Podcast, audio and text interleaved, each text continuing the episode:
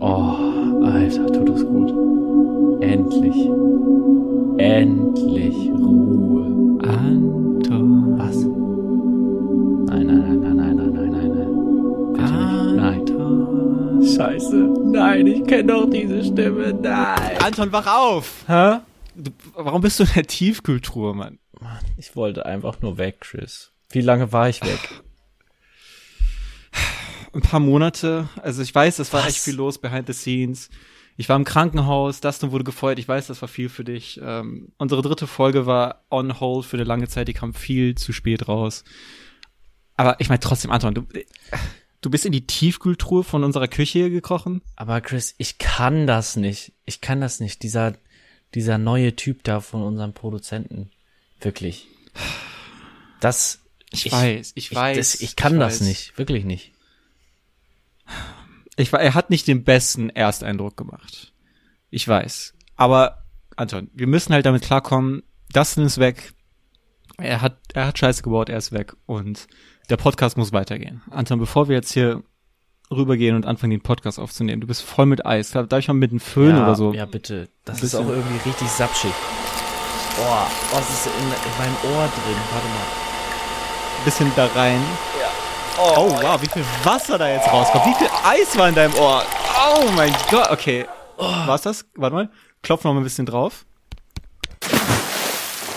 Okay. Oh, Komm, wir gehen mal rüber ins Podcastzimmer. Er wartet schon da auf uns. Und wir, wir nehmen die Folge einfach mal auf. Und wir gucken einfach mal, was so auf uns zukommt, ja? ja, okay. Schmeißt du in? Deswegen, also investiert auf jeden Fall in Bitcoin, Leute. Ähm, Das, das das, ist halt in? Ach, da seid ihr endlich. Mensch. Leute, kommt rein. Kommt rein in mein Studio. Ja, ähm. Okay, die Mikros laufen auch offiziell. Ich habe so ein bisschen, Ähm, äh, ich habe äh, Sprudelwasser dabei. Also ich kann nicht garantieren, dass es ohne Rübser ablaufen wird heute, aber das ist nicht schlimm, oder? Nee, ist nicht, ist nicht schlimm, Schmastin. Ähm, hey, da, äh, danke, dass du übernimmst. Ähm, Dustin war echt ein, ein guter Freund von uns. und, Das ist ähm, ein Opfer, ey. Also, also das. Okay. äh, auf jeden Fall ist es halt wichtig, dass das, das ist ein drei, drei und ähm, es ist, äh, ne, unser Produzent war es sehr wichtig, dass wir jemanden finden mit einer ähnlichen Energie mit, mit Dustin. Also ich finde, okay, deine Stimme klingt ein bisschen ähnlich, weil ich würde jetzt nicht sagen, dass deine Energie ähnlich ist, aber Ja, ich bin halt Ähm, haben wir nach der Stimme gecastet auch, ne? Ja. Also eigentlich nur nach der Stimme. Okay, warte mal. Folge 4. So, ich bin jetzt auch. genau. Ne? Komm, Anton, du hast den Film vorgeschlagen, du moderierst mal den, den Anfang Ja, der Folge. okay. Hallo und herzlich willkommen. Du musst ein bisschen mehr Energie, bisschen mehr Energie brauche ich hier irgendwie. Damit ich da so reagieren kann, weißt du? Ich brauche so ein. Was denn? Warum trittst du mir die ganze Zeit auf den Fuß? Mach du die Anmoderation, der Anton kriegt das nicht hin. Okay, du kannst es sagen. Das, also, das, du machst das machst so mich fest. nervös. Okay. Ja, moin Leute, schön, dass ihr da eingeschaltet habt. Anton ist auch da. Hallo. Schmassen, du bist der Neue. Ich glaube, wir sollten dich vorstellen, bevor. Ja. Okay, warte. ich Hallo mach alle zusammen. Ah, okay, warte. Okay, mach du. Mach. Das ist so dumm. Hier ist eine Fliege. Und? Die ist gerade genau vom Mikro lang geflogen. Wir haben wir es wirklich gehört. ähm, ja, wir waren lange on Ice. Äh, ich meine, die Zuschauer haben bestimmt mitbekommen, dass da war auch ein komischer Delay zwischen Folge 2 und Folge 3. Ähm, viel Sachen behind the scenes am Ablaufen und ähm, äh, unter anderem sind halt, ne, die Oscars waren ja. Anton hat einen Oscarabend geschmissen. Anton hat einen Ausgaben geschmissen und es war einfach ein Fest. Aber wirklich, die Presentation, die er da gemacht hat, war auch wunderbar. Er hatte einen roten Teppich ausgelegt Ja. mit äh, eigenen Filmplakaten, die er da an die Wand gehängt hat. Ähm, Man muss dazu sagen, ich, wir hatten, wir haben alle noch nie die Oscars äh, gesehen. Mhm. Und zumindest bei mir, bei mir war es so, ich hatte halt eigentlich ultra hohe Erwartungen. Also ich hatte so ein Ja. richtiges Idealbild davon. Das ist so die Oscars, die höchste Filmauszeichnung, die es gibt. Und das ist so ein Riesenevent, das muss man jetzt zelebrieren. Deswegen habe ich mir auch so, keine Ahnung, wahrscheinlich den ganzen Aufwand so, damit man richtig in den Vibe kommt. So roter Teppich, irgendwelche Filmplakate aufgehangen, dann da so Fotos vorgemacht, so und so richtig zelebriert. Es war richtig Listen geil. ausgedruckt, wo man so seine, ähm, Genau. seine Pläne, also Ja, wie seine sagt man, seine, seine Predictions, genau, für wer, was die Oscars gewinnen wird, hat, konnte man so eine Checkliste machen und die so vergleichen, am Ende gucken, wer die meisten Punkte da hat. Ja, Ähm, ihr habt Tilsbier, echtes Tilsbier. echtes. Tilsbier. Echtes Natürlich. Tilsbier, das war sehr gut. Kleine Side Note vielleicht, weil ich weiß nicht, wie viele Zuhörer Tilsbier überhaupt kennen. Da muss man vielleicht einfach nochmal sagen, dass Till Schweiger eine eigene Biermarke hat. Und die ist sehr gut. Und die ist gut. Also, Falls jemand was hier hinschicken möchte. also wenn- Tills uns sponsern würde, wenn Tills Bier uns sponsern würde, ich wür würde springen vor Freude. sind- ich würde, Wir lügen Wirklich. nicht, wenn wir sagen, das ist das Beste, was Till Schweiger jemals gemacht hat. Und es ist ein sehr gutes, also es ist ein gutes Bier. Das ist voll gut. Bier. Ja. Und es gibt's leider nirgendwo mehr zu kaufen gefühlt, aber ich suche jedes Mal danach. gibt's das nicht mehr? No way. Also ich habe es nie wieder gefunden seit, seit Ich werde auch nie vergeben. Ich habe ähm, in einem Kino gearbeitet zu einer Zeit und Till Schweiger kam zu dieser Kinopremiere. Ähm, es ging um seinen Film und Till Schweiger kam halt dahin.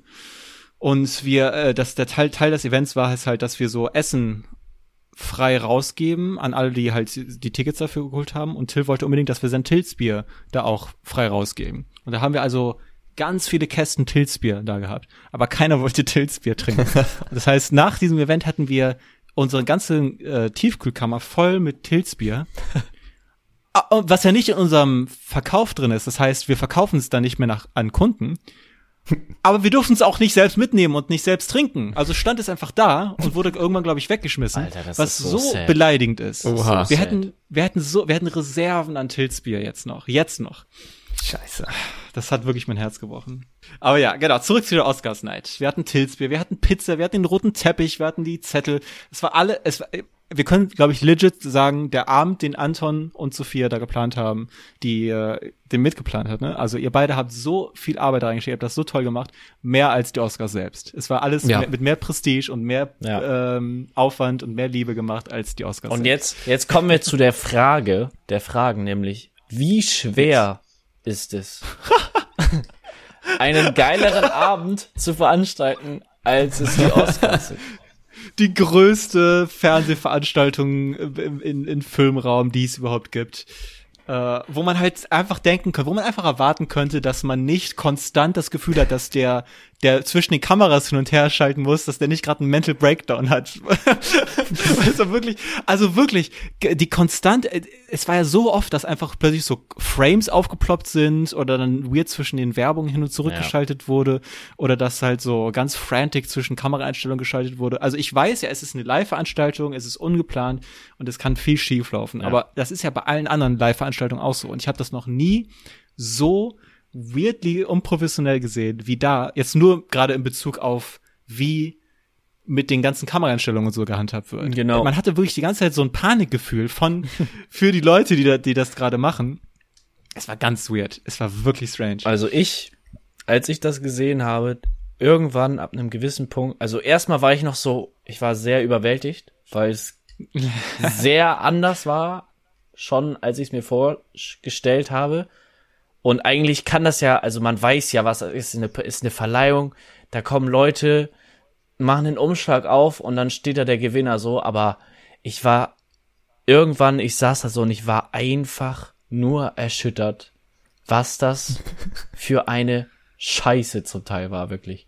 Also ich wusste nicht, dass da, dass da Leute stehen die ganze Zeit und ultra schlechte Witze reißen. Oh nee, die Witze, die ganze unter aller Sau. und man wirklich anfängt, diese Menschen einfach nur zu hassen, weil sich dieses, dieses Event so doll in die Länge zieht, in einer so schlechten Art und Weise, dass man wirklich denkt, Alter, wirklich, hör doch auf. Man, also wir wollen jetzt gar nicht so richtig in die Details gehen, weil es ist ja auch schon länger her. Aber ich, Ja, wir müssen jetzt nicht über den Slap reden oder Ja. die Gewinner und so groß, weil das ist halt alles zu Tode besprochen. Ne? ja, Ähm, aber es ist halt wirklich, ich finde wirklich embarrassing, dass das, weißt du, dass die so offensichtlich wollen die Zeit sparen, wenn die alle, quasi alle Gewinner und alle Kategorien, die nicht so mit Ultra-Superstars, so Will Smith sind, dass die die quasi pre-recorden. Ja. Das, ähm, oh, oh, äh, und dann quasi denen keine Zeit geben, um irgendeine Rede auf der Bühne zu halten, dass sie quasi sagen, oh, wir müssen, ne, Zeit, zack, zack, zack, wir sind auf einem Zeitlimit hier, wir müssen das schneller machen. Also alle Leute, die man jetzt nicht direkt erkennt von Hollywood-Fame, äh, sollen basically äh, direkt von der Bühne und sollen keine Screentime kriegen.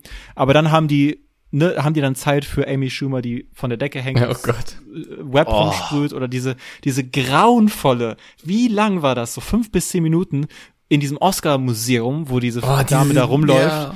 und über alles so den Joke macht, so, oh, da, so ist das nicht gemeint. Äh, So, was addet das denn für die Show? Aber also dafür haben die dann die Zeit, oder wie? Ja. Also ich finde, wenn die Oscars halt so ernst genommen werden möchten oder ähm, einfach so einen Wert haben möchten, dann liegt der Wert doch genau darin, dass man diese Menschen, die ähm, die kleineren Künstler, die Behind-the-Scenes-Leute, die Leute, die eben nicht diese Riesenstars sind, die man eh schon überall sieht und von allem Poops hört, den die machen, dass man die mal auf einer Bühne hat und mal hört, was die so zu ihrer Kunst zu sagen haben. Und einfach mal ein bisschen, einfach mal ein bisschen die, das Stage-Light gibt, so. Da hat man auch schon richtig gemerkt, so selbst bei denen, die dann in der Live-Show am Ende waren und dann Redezeit gekriegt haben, selbst die wurden ja nach allerspätestens einer Minute von der Bühne gescheucht, regelrecht. Ja, sobald sie eine kurze Pause gemacht haben im, Ja. im Reden, So direkt Musik, Musik, Musik, Musik, Musik ab. Oh boy, ja. Gut. Naja, wollt ihr noch was adden zu den Oscars? Nein, bitte Nein. nicht. Wir sind fertig. Ich, ich, äh, Ich weiß nicht, ob ich nochmal die Oscars gucken werde. Nie wieder. ich hatte eine sehr gute, das muss ich sagen, ne, ich, ich rede sehr viel Trash über die Oscars. Das war genau das, was ich erwartet habe von Echt? den Oscars. Und ähm, ich muss auch sagen, die sind, die, die sind extrem lang. Mir war nie langweilig. Ich bin immer wach geblieben, ich bin nicht weggenickt oder so. Ich war konstant quasi ähm, unterhalten, auch wenn das quasi durch Zorn manchmal war oder durch einfach so, what the fuck is this? Aber es, es, ähm, mir wurde tatsächlich irgendwie nie langweilig. Ähm, also ich wäre auf jeden Fall dauernd die nochmal zu gucken, aber ich würde die halt nur in einem Kontext gucken, wo man das mit anderen Leuten guckt. Ja, ich würde mich nie auch- alleine hinsetzen. Ich würde die nur gucken, wenn ich auch irgendwie so in der richtigen Zeitzone dafür wäre. Wenn man das dann so irgendwie an einem Sonntag, sonntags ist das, ne? Ja. Sonntagmittag irgendwie, ähm, schönes Mittagessen, Anton macht Pizza zum Mittag und dann in den ganzen 10.000 Werbeunterbrechungen kann man dann halt in den Garten gehen oder was auch immer. Man macht so einen schönen Tag draus. Aber dass man halt nicht, nachdem man schon den ganzen Tag gehabt hat, noch bis um 7 Uhr morgens oder wie lange das ging, dass ich vor dem Fernseher hängen muss. Ja. Nee, nee, danke. Gut. Oscars weg. Beiseite. Weg damit, abgehakt. Weg. Man könnte sagen, wir haben sie weggeslappt, die Oscars. So, jetzt reden wir über.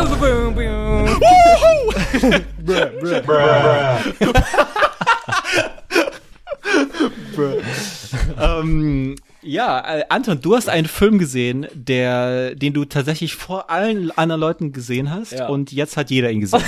ähm, also, also unsere Exklusivität dieses Podcasts äh, ist leider verfallen. Es war halt wirklich so, äh, Leute, in die Gruppe geschrieben, Leute, ich sehe den Film in der Deutschland-Premiere, wir müssen eine Aufnahme machen. Die Rede ist von Northman.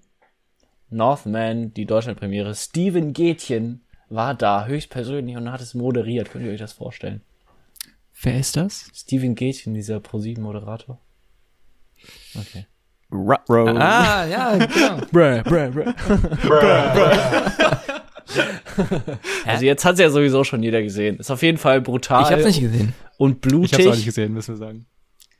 Äh, aber jetzt auch, also ich, ich habe gehört, dass der irgendwie krass sein soll, aber da gibt's auch schlimmere Sachen auf jeden Fall. Ich fand es jetzt nicht so ultra heftig, so wie da alle dann waren, so, oh mein Gott, äh, voll widerlich, so.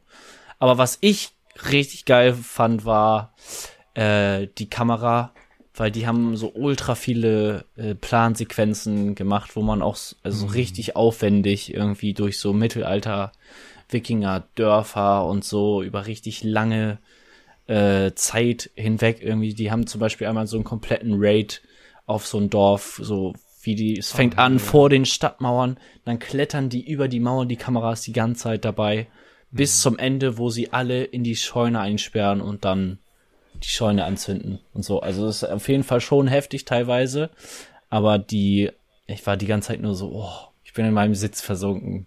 Ob dieser genialen Kamerafahrten zum Teil, es ist wirklich. Äh, der hat, also da war auch der Regisseur Robert Eggers war da und hat so ein bisschen äh, erzählt und so und er hat auch sehr viel über die Plansequenzen geredet. Äh, Ja, 100 Pro ist er da ich wäre da auch Easy. so stolz. Also er ist ja irgendwie bekannt dafür, dass er mal sehr viel Research macht und so historische, ähm, historisch Mhm. Habt ihr die korrekte- anderen zwei Filme von ihm gesehen? Ich habe Lighthouse danach angefangen, aber nicht äh, Ja. zu Ende geguckt, weil ich war zu müde. Ach, Lighthouse Aber- ist von dem? Ja. Lighthouse und The Witch hat er gemacht davor. Robert Eggers hat auch gesagt so, ähm, ja, ich bin eigentlich komplett der Falsche, um so riesige Filme zu machen. er hat auch, das hatte ich gelesen, er hat ja gesagt, dass er danach wieder zu kleineren Produktionen zurück möchte. Und dass er auch, ich glaube, also gelesen zu haben, dass er auch gesagt hat, dass er nicht super happy war mit dieser Studio äh, Interference, die halt Teil davon dann ist. Ne? Wenn man so große Budgets hat, dann wollen die Studios halt mehr kontrollieren, was dann da rausgebracht wird.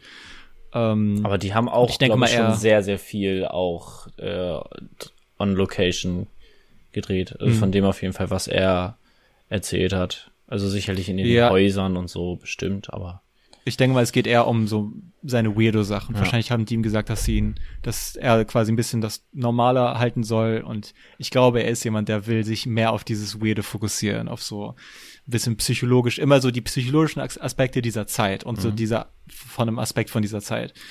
also ich empfehle den auf jeden Fall. Äh, Nice. Kann man sich gut geben.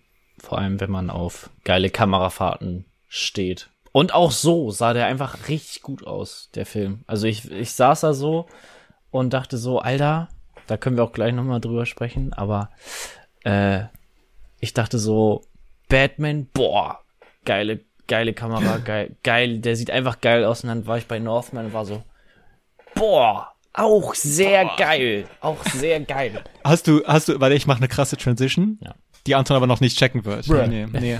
Hast, hat, Anton, hast du quasi gesagt, tight, tight, tight, tight, tight. Okay, das ist eine Breaking Bad Referenz. ähm, quasi die Transition, weil Anton Die- hat Breaking Bad die erste Folge Die geguckt. verstehe ich aber noch nicht, die, die Referenz, glaube ich, oder? Nee, die verstehst du noch nicht. Das, Ja. Die wird, ähm, ich glaube, Ende Staffel 1 wirst du die verstehen. Ja, ich bin sehr, sehr, sehr doll am Anfang der Staffel 1. Ich habe die erste Folge gesehen. Das ist ja noch die Pilotfolge. Yes. Das finde ich voll witzig. Also ich bin, bin mal gespannt, ob man den Unterschied sieht von Pilotfolge zu richtige Produktion Folge. Weil manch, also die ist ja auch schon was älter auf jeden Fall, die Serie, ne? Aber ich fand man, teilweise dachte ich schon so, oha, pf, okay, pf, hätte man auch geiler machen können, so rein vom, vom technischen her auf jeden Fall so, was da teilweise, weiß ich nicht. Ich glaube, das ist das erste Mal, dass das im Zusammenhang mit Breaking Bad gesagt worden ist. Oh, das hätte man, auch, hätte man auch geiler machen können. Man muss aber auch sagen, die ersten zwei Staffeln von Breaking Bad haben wenige Leute geguckt. Also er- erst ab Staffel 3 wurde das zu so einer größeren Serie. und erst Staffel Aber 4 ich liebe fünf Staffel 1. waren dann halt dieser Impact. Ähm, also man, äh, der, also sehr, wie die auch immer hypen. Ich bin eigentlich der Better Call Saul Hyper. Ich äh, äh, Better sage Call halt, ab, ab Better Call Saul ist es so, äh, aber nicht mal das kann man sagen. Ab spätem Better Call Saul ist es so insane. Ja. Ähm, Aber ich liebe auch die erste Breaking Bad Staffel. Nein, Breaking Bad hat immer tolle Momente. Von Anfang an hat das tolle Momente. Aber es ist noch nicht bei diesem Punkt, wo es so perfekt ist. Ja. Ne? Ähm, Auf jeden Fall verstehe ich den Reiz und ich gucke die auch auf jeden Fall weiter. Und sie hatte auch in der ersten Folge schon. geile Aber ich finde gerade für, für Kamera-Interessierte, ähm, Breaking Bad und Better Call Saul dann später. Einfach ja. großartig. ich Einfach. meine, come on. Der erste Shot, wo die Kamera aus der Pistole rausgeht und dann sieht man ihn in der Unterhose auf der, Ja, einfach mitten in der alles. Wüste stehen. Ist das nicht ein Image? Auch, das ist jetzt das ist kein Spoiler. Ich, hab, ich, ich gucke jetzt gerade Better Call Saul nochmal von vorne. Mhm. Und Chris, für dich, die, die Szene bei der me mexikanischen Grenze, das erste Ja. Mal, das ist ja auch ein One-Shot. Ja. Das mit den Alter. Hunden meinst du, ne? Ja. Alter, was für ein geiler Vibe. Der Soundtrack ist aber auch so gut, aber auch diese Kamerafahrt Der ist so großartig. Also, Anton, du hast da noch sehr viel, sehr schöne Bilder vor Ich dir. merke, ich merke. Ja, nee, es gibt auch, ne, vor allem was jetzt so Plananstellungen angeht, es gibt so krasse, äh, so tolle, auch in Better Call, auch in der neuen Staffel von Better Call Saul, jetzt haben die auch wieder so insane Plananstellungen drin. Ich finde, ich ha- ich weiß nicht, ob wir schon mal drüber geredet haben, aber ich finde sowieso Plansequenzen, ich finde, man kann nicht mehr seine Liebe zum Film beweisen, wenn man Plansequenzen macht oder eine Plansequenz macht. Das ist wirklich, äh, mir geht jedes Mal das Herz auf, wenn ich eine Plansequenz sehe. Und da allein schon das reicht eigentlich oft. Also ich habe noch nie eine schlechte Plansequenz gesehen eigentlich. Weil je, allein. Ich schon. Ja? Bye Bye Man. The Bye Bye Man. Die Opening-Szene von The Bye Bye Man ist so eine Plansequenz, die ist richtig The schlecht. Bye Bye Man. Ja, das ist, okay, kurz, kurze Bye Bye Man Rant. Das war meine, ähm, ja doch, meine schlechteste Kinoerfahrung, die ich je hatte. Das Wow. ähm, war, ich wurde eingeladen von einer Bekannten, ähm, und das äh, so mit ihrer Freundesgruppe diesen Film im Kino zu gucken. Und ich mu muss so schon sagen, ich war jetzt nicht so äh, hatte nicht so Bock mit so einer Gruppe von Menschen, wo die ich nicht so gut kenne, jetzt ins Kino zu gehen. Und dann kam auch noch der Tag und ich habe so eine richtige Migräne bekommen. Und dann gehe ich mit dieser Migräne ins Kino, umgeben von Leuten, die ich nicht kenne und gucke The Bye Bye Man und das ist so der größte Scheiß. Dieser Film war so schlecht und dann muss ich, dann komme ich da raus und drehe mich zu den anderen Leuten und die so, boah, war der krass, boah und ich so, oh. ich bin nach Hause und ich habe zwei Tage geschlafen. ich konnte nicht Ist das so mehr. ein Horrorfilm oder was? Ja, ja, das Konzept ist, dass, dass, dass der Horror, böse Killer, Monster, ähm, sobald du seinen Namen sagst, The Bye Bye Man, kommt er, um dich zu töten. Und die sagen die ganze Zeit, don't say it, don't think it, don't say it, don't think it, don't say it, don't think it. Und äh, das wäre vielleicht ein bisschen gruseliger, wenn sein Name nicht The Bye Bye Man wäre. Hey, Chris, was ist da, was ist da bei deinem Fenster? Bei mir? Ja? Don't say it. Don't say it, don't think it, don't say it, don't think it. ja, aber wirklich, also es ist so, und dann, das ist halt einfach, kann es mir dann sieht man den Bye Bye Man und das ist einfach ein Typ mit so weißem Make-up und so einer Kapuze. Aber der Film fängt halt an mit einer Plansequenz, wo es halt auch losgeht mit so einem Typen, der halt, das machen Horrorfilme ja oft, dass quasi die Anfangs, die Intro-Szene ist quasi wie so ein Kurz-Horrorfilm, der, ne- der nicht die Figuren des Films in sich hat, sondern der quasi das Konzept des Horrors vermittelt. Ne? Das ist oft, oft, oft so in diesen, in so Horrorfilmen. Und da ist halt, da hat man halt jemanden, der äh, The Bye Bye Man gedacht hat und jetzt äh, tötet er halt seine Familie, damit die nicht vom Bye Bye Man getötet werden. Und die Plansequenz folgt ihm halt wieder ähm, von seinem Haus in das Haus der Nachbarin oder so geht mit einer Pistole, um die halt zu erschießen. Und da hat man halt so Momente wie, wie der halt die Tür aufschießen, die Szene ist halt, er soll die Tür aufschießen und man hat so richtig painfully, wie der halt sich vor die Tür stellt, die Pistole dahin richtet, so wortwörtlich wartet, dass halt dass die Explosiven an der Tür fertig sind und dann drückt er und das ist halt, das ist halt nicht mal richtig aligned mit der Pistole, wo es halt dann kaputt geht. Es war Ähm, safe so, äh, also der, diese, der Regieassistent hat dieses Zeichen so stopp, das Timing war schlecht, aufhören, nicht gegeben oder zu spät gegeben. Und dann die so Explosives, okay, los, los, los. Und dann boom, die Tür geht auf und dann die Regie so nein, nein, nein, das war scheiße und dann so jetzt ist aber auch zu teuer das nochmal zu machen, jetzt müssen wir Genau, wir haben nur die eine Tür, die wir benutzen können, Leute. Wir müssen die, wir müssen die Plansequenz nehmen. Ja, ja, nee, das war cringe. Deswegen, ich finde halt, eine Plansequenz ist halt nur toll, wenn die halt geplant ist, ne? Wenn das halt Ja. wirklich gut genug geplant ist, dass man halt sich denkt, so, Junge, wie haben die das gemacht? Und ähm, das ist halt natürlich oft so, weil die Leute, die dann sagen, okay, wir machen jetzt eine Plansequenz, die verstehen dann halt sehr schnell, dass es halt Riesenaufwand ist. Ich meine, für unsere Serie, wir hatten eine, eine im Vergleich mit all diesen krassen Plansequenzen eine sehr äh, Einfache. kleine, unaufwendige Plansequenz, ne, wo es halt wirklich nur darum ging, dass halt eine Dialogszene gefilmt wird und die Kamera sich auf interessante Weise dabei bewegt. Und das war so, das war ein Tag Arbeit, ne? Und wir haben halt wirklich uns da fast die Szene dran ausgebissen, das halt äh, richtig hinzukriegen. Ja. Weil das sind halt so viele Elemente von, bei, bei einer Plansequenz, die halt alle gut laufen müssen, wo man nicht einfach dann wegschneiden kann, weil äh, wir haben normalerweise so viele Hilfsmittel, die dann halt Fehler irgendwie dann doch bedecken oder nicht so schlimm aussehen lassen können. Bei einer Plansequenz muss alles irgendwie. Oder man nimmt sich halt so die guten Momente jeweils aus den Takes raus und kann die dann Genau. ja so verschneiden, aber da muss ja quasi in einem Take alles geil sein. Und das ist so, ich liebe das, das ist so. Das ist echt cool. Das ist echt cool. Ah. ähm, aber genau, wir, ich meine, du hast es auch vorhin angesprochen, äh, The Batman hast du auch gesehen und Ja. da mochtest du die Cinematography und wir Oh, haben alle. The Batman gesehen. Im Kontext zu, zu Batman, was ist das für ein Sound? Ich war äh, bei Freunden und deren Spülmaschine, wenn man die Tür geöffnet hat, hat die einfach diesen äh, Batmobil Jet Engine Charging Sound. Oh, ich fand das Original kopiert. so cool. Das war Dieses so geil. Es war so geil, dass sie so ein normales Auto vom Ding her genommen haben. Und nicht so. Ich meine, jetzt sind wir, dann sind wir jetzt schon in der Discussion drin. Es ist doch so generell so cool, wie normalisiert der Batman wurde im Vergleich zu dem ähm, Christopher Nolan Batman zum Beispiel. Oder halt alle anderen, wo die halt so die Ultra Tech Wizards sind, so die haben so diese crazy äh, Sachen im, im Arsenal, die haben so einen Panzer, den die da rumfahren, ne? ja. Und ich, ich meine, hier gab es immer auch den crazy Shit mit den Kontaktlinsen zum Beispiel. Äh, aber zum Großteil haben die, äh, wie heißt nochmal der Regisseur? Matt Reeves, oder?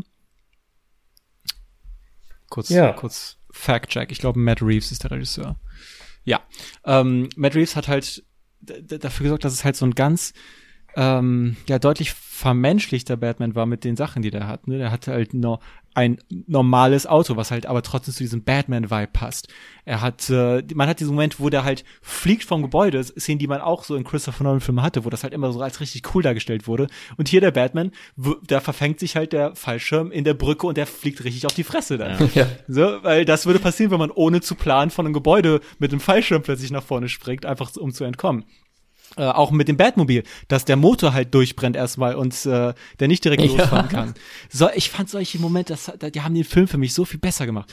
Das, ähm, ich, ich liebe das, wenn der halt nicht, ich meine, darüber will ich gleich viel mehr reden, aber der Film war ja nicht einfach ein Guck, wie cool Batman ist Film, wie alle anderen Batman-Filme, die ich kenne, sondern da, der Film war ja quasi eine Batman-Charakterkritik, mehr oder weniger. Oder halt zumindest eine Charakterstudie, die ihn halt nicht einfach als so auf den Podest stellt. Und halt Ja. äh, neben dem Writing sind halt auch solche Momente, wo der halt nicht einfach als ein unbesiegbarer Gott dargestellt wird, ähm, extrem wichtig. Ja, nee, aber Äh. für mich der batmanigste Batman aller Batmans. Oh ja. Ich meine, das habe ich auch gesagt, dass, dass man halt, was halt dazu krass führt, ist halt auch, dass man die ganze Zeit mit Batman unterwegs ist. Es gibt, ich glaube, zwei Szenen im Film gibt es, wo nicht Batman drin ist. Der Rest ist alles, man ist wirklich die ganze Zeit mit Batman unterwegs. Ah, es gibt noch ein paar Szenen mit Bruce Wayne. aber wenige Szenen mit Bruce Wayne. Weil Bruce Wayne gibt es quasi nicht als Figur. Ne? Äh, Ich meine, er hat, er, er absichtlich hat, hat er ja quasi den Bruce Wayne-Teil von sich komplett abgetötet, weil er will nur in seiner Batman-Person leben. Oder halt spezifischer will er nur äh, Spoiler für Batman, oder? ähm, er, ich meine, er will ja konstant in seinem Trauma leben. Er will das, er will quasi sein Trauma so wiederholen, aber quasi sich selbst die Power geben, ähm, äh, die, die, die, die Bösen zu besiegen, ne? die, die Leute, die seine Eltern erschossen haben, äh, zu verhauen. Und äh, das ist quasi sein kompletter Lebenszyklus gerade. Es Ja. ist nur Wege zu finden, sein Trauma zu wiederholen, äh, sein Trauma quasi zu projizieren auf diese Kleinkriminellen und die halt richtig zu verdreschen. Ja, das äh, meintest du Ähm. auch direkt, nachdem wir den zusammen gesehen haben. Es war so eine gute Beschreibung. Dieser Mhm. Batman möchte nicht die Welt retten. Dieser Batman möchte einfach nur Kriminelle verdreschen. Ja, ja. Das fand ich so eine perfekte Beschreibung. Und weißt du, diese, diese Themes waren schon mal da in anderen Batman-Filmen, aber dann war immer, hat man trotzdem dieses Dilemma, diese Frage von den Leuten, die dann sagen, nein, Batman ist ein Held und die anderen, die sagen, nein, er ist ein Vigilante. In diesem Film hier sagt keiner, Batman ist ein Held. Leute haben Angst vor ihm. Die Opening Scene mit ihm, wo er diesen Subway-Typen rettet, Ja. der Typ hat richtig Schiss vor ihm. Ähm, und ich meine, so wird er quasi auch introduced, dass er ist einfach etwas Düsteres. Er ist ein Weirdo in einem Fledermauskostüm, der Leute verhaut auf der Straße. Keiner sieht das und sagt, wow, mein Held, außer psychisch kranke Kriminelle, die das sehen und sagen so, wow, das können wir auch machen. Ja. Ähm, die einzigen Leute, die aufsehen zu Batman, sind die Bösen. Und Gordon sieht auch nicht zu ihm auf, sondern er kann ihm einfach vertrauen, weil er halt außerhalb dieser korru- korrupten Polizei Ja. ist. Also Gordon braucht quasi jemanden, wo er halt weiß, okay, der ist nicht von Geld irgendwie beeinflusst. Ähm, Aber es gibt nie einen Moment, wo quasi irgendjemand kommt und sagt, Batman, ach, danke schön. Oder nie, wo in den Nachrichten gesagt wird, hm, ist der ein, ist das gut oder schlecht? So, Ja. alle sind sich einig, das ist fucked up, das ist nicht gut. Und er wird nie wirklich als Held dargestellt. Ne? Man hat die ähm, Club-Szene, wo er literally in den Nightclub von Penguin einbricht und einfach Leute, so Security Guards, die ihren Job machen, mit einem Metallpipe richtig verdrescht und so ihre, ihr, ihr Gesicht äh, zerstört und so. Dude, das sind keine Kriminellen, das sind Leute, die arbeiten da, das sind Security Guards. ähm, aber für ihn ist es halt so dieses, oh, der, der ist halt die, dafür da, um so seine Aggression rauszulassen. Und was ich halt A finde ich das halt toll, weil es hat, ich habe noch nie gesehen, ich, also ich weiß, es gibt viele, viele animierte Batman-Filme und auch Comics, die halt sich mehr mit Batman auseinandersetzen, aber die habe ich nicht gelesen oder gesehen. Ich habe nur halt die großen Hollywood-Realverfilmungen aus den letzten Jahrzehnt oder so gesehen. Und da war das nie so, dass der halt, äh, dass das wirklich so durchgegangen wurde. Also die, die, man hat so bemerkt, die wollten schon, dass das eine interessante Figur ist, Batman, aber die haben dann doch immer, letztendlich wollten die es nie wagen, dass Batman so wirklich als etwas so, dass er halt negativ dargestellt wird. Und hier der Film nutzt das halt aus, stellt ihn so dar und lässt ihn dann durch diese Arc gehen, wo er halt dann die Realisierung hat, oh, der Riddler sieht sich als mein Partner und äh, letzt, das wurden ja auch viele Parallelen zu ihm und den Riddler gezogen. Ne? Man hat die, die Point-of-View-Szenen, wo der Film öffnet sich mit dem mit der Riddler-Stalking-Szene, wo man quasi die Perspektive des ähm, des Riddlers hat. Und dann später hat man dieselbe Kameraeinstellung, aber von Batman, wie er quasi Catwoman am Stalken ist. Ähm, man hat immer wieder bei diesen Szenen, wie Batman dann so sagt, so, ja, ist es ja im Grunde schuld, dass er jetzt gestorben ist. Und er stimmt immer dem Riddler irgendwie zu bei den, bei seinen Targets. Und äh, man hat auch die Interrogation-Szenen mit dem einen Typen, der dann die Bombe um den Hals hat, wo er quasi zusammen mit Riddler auf den Typen so einredet, um so äh, die Wahrheit zu sagen und äh, gar nicht mehr versucht, ihn so wirklich zu retten. Äh, und am Ende hat er halt die Realisierung, als er das mit Riddler sieht. Und äh, dann hat man halt den Shot, wo er ne, die, die Laterne anmacht, ganz am Ende. Er quasi die Dunkelheit vertreibt mit Licht. Und er dann auch noch dann sagt, okay, es ist, es reicht nicht, dass ich Vengeance bin, so ich äh, muss halt auch irgendwas tun, um tatsächlich Menschen zu helfen. Und das kann ich nicht tun, indem ich einfach nur die, die Angst bin, die Vengeance bin, die das Böse, was äh, was Menschen verhaut, ähm, weil da da da kann keiner zu aufblicken. Und ich bin jetzt sehr gespannt und ich will wirklich hoffen, dass äh, der nächste Film, der rauskommt, dann auch wirklich sich damit auseinandersetzt. Ja. Wie kann Batman Zum Held ähm, ja. Menschen helfen und nicht einfach, ne, weil es wäre halt sinnlos, wenn dann der Joker kommt und Batman hilft, rettet halt die Welt, indem er den Joker verhaut. ne, der Film muss dann auch wirklich das durchziehen und dann sagen, okay, Batman muss jetzt mehr machen als einfach nur der krasse Millionär sein, der, ähm, der gut kämpfen kann. So, ich bin sehr, sehr gespannt, wie das dann durchgezogen wird und ich bin sehr, sehr, sehr froh und excited, dass wir so einen Film bekommen haben. Ja. Ich kann mir nur vorstellen, dass es nicht leicht war, sowas zu machen nach so vielen Batman-Filmen, so vielen Batman-Fans. Ja. Ähm, ja, jetzt habe ich lang über meine Interpretation des Films geredet. Aber ich, sie- war, ich war sehr excited. Sie hat, das war eine gute, eine gute Interpretation. Und für mich war auch einfach die ersten zehn Minuten vielleicht, waren einfach mit auch die stärksten Minuten von dem Film, aber auch mit die stärksten zehn Minuten, die ich in letzter Zeit so im Kino gesehen habe. Diese Introduction von diesem Batman. Mit dieser äh, An äh, Ansprache, die er hält. Und mit Fear is a tool oder Fear is a weapon oder so. Und dann sieht man halt die ganzen kleinen, kleinen Kriminellen, die das Bad äh, Sign sehen und direkt so, oh scheiße, ich muss hier schnell abhauen, jetzt kommt gleich der Batman. Und dann der Soundtrack, der sich so ganz langsam aufbaut. Und dann quasi dieser Höhepunkt, oder kurz vor dem Höhepunkt, an dieser Bahnstation, wenn die Musik nur noch aus Pauke und ich, vielleicht, vielleicht noch irgendeinem Streicher, aber ansonsten nur Pauke, so dumm, dumm, dumm, dumm. Und du weißt halt, oh scheiße, ey, gleich geht's richtig los, ey. Und ich saß in diesem, vielleicht war- waren es auch die einzigen zehn Minuten, in denen ich nicht auf Klo musste. Aber in diesen zehn Minuten saß ich echt da und war so, Ja. jetzt geht's los. Jetzt geht's los. ja, ja, sehr, sehr moody. Mein, mein, mein Hauptkritikpunkt an dem Film, was halt für einige gar kein Problem sein wird, ich habe auch mit vielen Leuten darüber geredet, die meisten stört das nicht. Ich fand's halt echt ein Bummer, wie, ähm, der, der Film fühlt sich so düster an, aber will dann nie Gewalt zeigen. Also Gewalt im Sinne von ähm, Blut. Man sieht kein Blut in dem Film, kein einziges Mal. Und ich finde, es geht halt um einen Saw-mäßigen Zodiac-Killer, eine Serienmörder, der halt auf brutalste Weise seine Opfer umbringt.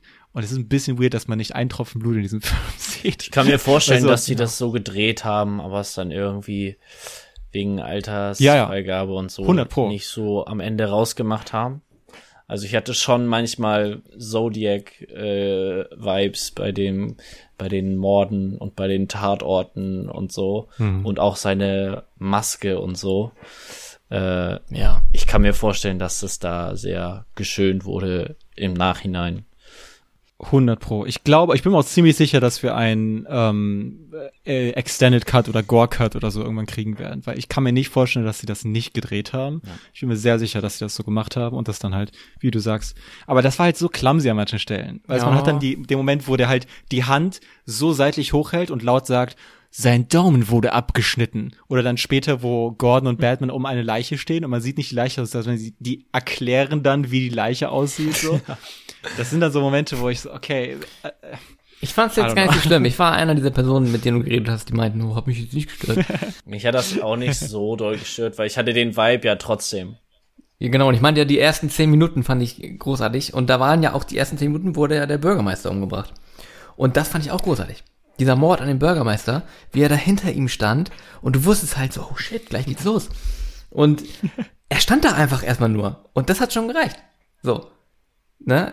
Ist mir egal, wie viel Blut er jetzt gleich spritzt, wie oft er auf ihn einschlägt. Dieser Fakt, wie er einfach da hinter ihm stand, bevor er überhaupt irgendwas gemacht hat, hat alles gesagt.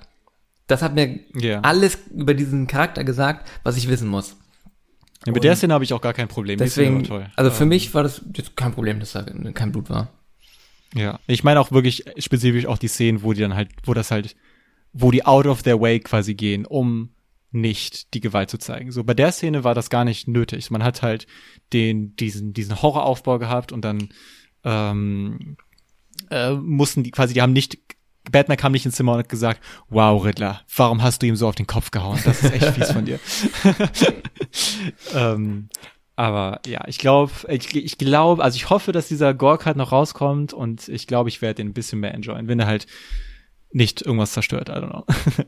Oh, ich bin sehr zwiegespalten über dieses Social Media. Äh, Dass Riddler ein Twitch-Streamer ist. Ja, von dem Riddler. Da, da war ich so, boah, das, also er war als, ich war die ganze Zeit so, boah, tschüss, voll der krasse, gruselige Typ und dann fängt er da an, so live zu streamen und dann war ich so, wow, okay, jetzt habe ich irgendwie nicht mehr so krasse Angst vor ihm. Für mich hat es ihn irgendwie noch gruseliger gemacht. Echt? Ja, weil man sich dann halt, dann stellt man nämlich mich vor, ey, irgendwo gibt's bestimmt, gibt's halt wirklich so eine Foren und irgendwelche Livestreams, wo sich Leute über so eine kranken Sachen unterhalten. Und das hat mir dadurch dann nochmal so gezeigt, ah, das ist schon auch echt irgendwie real. Und dadurch wurde er noch gruseliger für mich. Weil er dann nicht mehr nur diese, diese Comicfigur war, sondern er war eine Person im realen Leben. Ich bin auch gezwiespalten, aber in die andere Richtung. Das, ähm, ich, ich, ich habe die Teile sehr enjoyed, die ihn quasi nicht als so einen krassen Bösewicht dargestellt haben, sondern dass man halt, während man den Film guckt, mehr und mehr realisiert, dass es halt einfach ein kranker Dude ist. So, das ist kein ähm, gruseliges Monster oder so, sondern man merkt halt mehr und mehr. Es ging ja schon in der ersten Szene mit ihm, wie er den Typen erschlägt, wie er halt auch dazu auch dann mit auf den Boden fällt und so erstmal so kurz rumhampelt. Also, dass er direkt quasi so als ein bisschen erbärmlich dargestellt wurde. Ich mochte diese Darstellung sehr, weil das hat sehr zu Batman gepasst, weil Batman halt auch dieses, dieses Comicbuchmäßige Heldenhafte wurde ihm genommen und er wurde quasi einfach zu so einem kranken Typen gemacht. Dasselbe wurde mit Riddler quasi gemacht.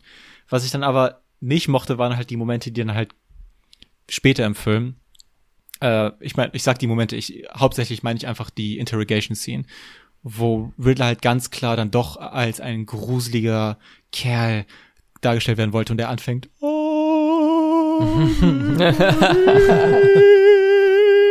zu singen und ich ich beide mal ich habe den Film zweimal gesehen beide Male musste ich richtig lachen aber der Film wollte nicht dass man lacht also das sollte gruselig sein die Musik baut sich so richtig auf und ich so was ist denn das ja Aber können wir noch ein bisschen was anderes sagen? Was gibt's noch zu adden? Ähm, Penguin war sehr unterhaltsam. Äh, Colin Farrell, insane, dass der die Ja, Rolle gespielt hat. ich halt den ganzen Film nicht, erkannt. wieder zu erkennen. Ganzen Film nicht erkannt. Und halt auch die Art, wie er redet und sich bewegt und so. Das ist alles, also ich habe ihn wirklich, und ich liebe ihn ja, ich, ich erkenne ihn sofort in Filmen wieder, aber da war er wirklich komplett eine andere Person. Ich verstehe auch nicht, warum Das- die das gemacht haben. Warum nehmen die nicht einfach direkt eine Aus Flex, I guess. Ja, aber guck mal, die nehmen doch auch dem Schauspieler so kom also super viel Möglichkeiten von Mimik und äh, so im Schauspiel, wenn da so viel Maske drauf ist und so. Warum nehmen die dann nicht einen Schauspieler, der das noch kontrollieren kann, diesen Fleischball? ich find's für den Film sehr, äh, also so cool, cool, cool. Was ich halt richtig crazy finde, ist halt, dass die jetzt halt eine Serie über ihn machen. Stell dich mal vor, ihr müsst das Make-up für jede Folge Ja. einer Serie machen. Das, da, also das stelle ich mir halt richtig schlimm vor. Ich hoffe, ich hoffe wirklich, dass da nicht plötzlich das Make-up so richtig schlecht ist in der Serie oder so. mal schauen. Weil das stelle ich mir wirklich crazy Maske, Call Time. 5.30 Uhr. Ja, halt für so einen langen Zeitraum, wo man so eine Hauptfigur von einer Serie ist. Weißt du, das kann doch nicht sein. Ich, das kann ich mir doch gar nicht so vorstellen, einfach so das der erste Film, wo die Maske in Schichtarbeit arbeiten muss. So. Was, wenn das so, die machen so ein Prequel raus, damit das einfach ganz normal Colin Farrell ist, der hat so gar kein Make-up. Ja, damals sah der noch ganz gut aus. So. nee, alright, alright, alright. Das war also The Batman. Ähm, ach so, ich muss nur noch sagen, dass der Schauspieler von Falcone, ich dachte, das wäre Adam Sandler, als ich das zuerst gesehen habe. ähm, You weil, mess with the Jesus. Komm, ja, äh, es ist Jesus und er hat's toll gemacht, aber ich bin so bummed out, dass es nicht Adam Sandler ist, weil er wäre so perfekt für die Rolle gewesen. Also dieser Sleazebag Criminal Guy, der so der einfach so ein so so der die ganze Zeit so faul redet und so come on, come on baby.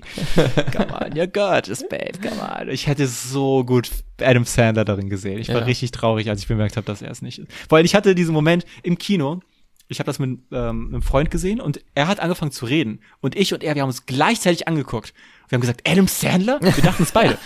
Und dann kam halt der Moment der Realisierung so, nein, okay, komm runter, Chris. Wenn das Adam Sandler wäre, du hättest das schon gehört, dass Adam Sandler in einem Batman drin ist. Du hättest nicht jetzt rausfinden, dass Adam Sandler in Batman-Film ist. Ähm, aber ja, vielleicht im nächsten Film realisieren die ihren Fehler und kicken den richtigen Schauspieler raus und tun Adam Sandler rein. äh, das ist meine Bitte an, an Matt Reeves. Alright, alright. The Batman ist also geklärt. Wir sind excited für den nächsten Film. Und äh, bevor wir also in unseren, tatsächlich, es war schon eine Filmdiscussion, aber bevor wir in unsere Hauptfilmdiscussion gehen, äh, paar Music Recommendations, Leute. Ja. Oh ja, da, da habe ich was direkt. Ähm, Jeremy Zuckerman oder Zuckermann, aka der äh, Komponist von der Avatar-Serie. Ah, ja, yeah, du hast mir fast Und nice Sachen von ihm hat der so geschickt. richtig viel für Dokus gemacht. Und das ganze Zeug ist auf Spotify. Und das ist richtig entspannt. Richtig geil. Und das hat quasi meinen, meinen kompletten äh, Praktikumsbericht gesponsert. Ich habe mich die ganze Zeit auf Dauerschleife dabei gehört. Einfach sehr gute Musik zum Nebenbei anhaben, um irgendwie sich zu konzentrieren. Du willst ja immer Songs haben, spezielle Songs. Ähm, habe ich mich jetzt richtig gut vorbereitet. Playlist. Ähm, okay, also. Dann nehmen wir natürlich. Ich äh, weiß das natürlich aus dem Kopf. Ich gucke nicht nach gerade, wie der Song heißt. Ja, du erinnerst dich gerade einfach. Genau, also ich gehe nicht gerade auf Spotify und öffne das Album Yosemite von äh, Jeremy Zuckerman, um euch dann zu sagen, dass der Song My Great Revisitors heißt. Nein, natürlich nicht. Das machst du Genau, natürlich. das wusste ich noch, das habe ich mich noch dran erinnert. Sowas würde nur Schmasten machen. Weißt du, ich glaube auch, wenn das jetzt hier wäre, der hätte direkt gewusst, welchen, welchen Song der empfiehlt. Aber äh, nee, komm, ich will Nix jetzt auch nicht gemein zu dir sein, Schmaß, denn ähm, das war auch jetzt gerade ein Witz. Nee, das war eine echt gute Empfehlung, die ich euch hier gegeben habe, ne? Ich habe auch noch eine Empfehlung. Und zwar äh, es ist auch eher entspannt, aber es hat auch Drums, die, wenn man in der Mood ist, hört man die auch ein bisschen mehr und es ist auch schon so groovy und ne? Äh, und dieser äh, dieser Guy, der heißt Stavros oder Stavrots, also mit Z am Ende. Starker Rotz. Stavrots. Mhm, Also okay. er, erst, Anton, er, in der letzten Folge nennst du dein, dein Music Recommendation Trash-Musik, jetzt nennst du den Rotz. Also ich glaube, du machst, du trollst uns Nein, nein, nein, nur. der macht keinen Trash, der macht absolut keinen Trash, der macht hauptsächlich so Elektronik, mal ein bisschen äh, fetziger, mal ein bisschen entspannter. Er hat äh, ein paar Sachen, wo er so so Elektronik-Beats hat und dazu improvisiert einer auf dem Saxophon. Oh, hell yeah, das, Das ist- liebe ich. Das, Das und vor geil. allem, wenn man den Song nicht kennt, man erwartet es nicht. Und auf einmal setzt so ein Saxophon ein und ist so und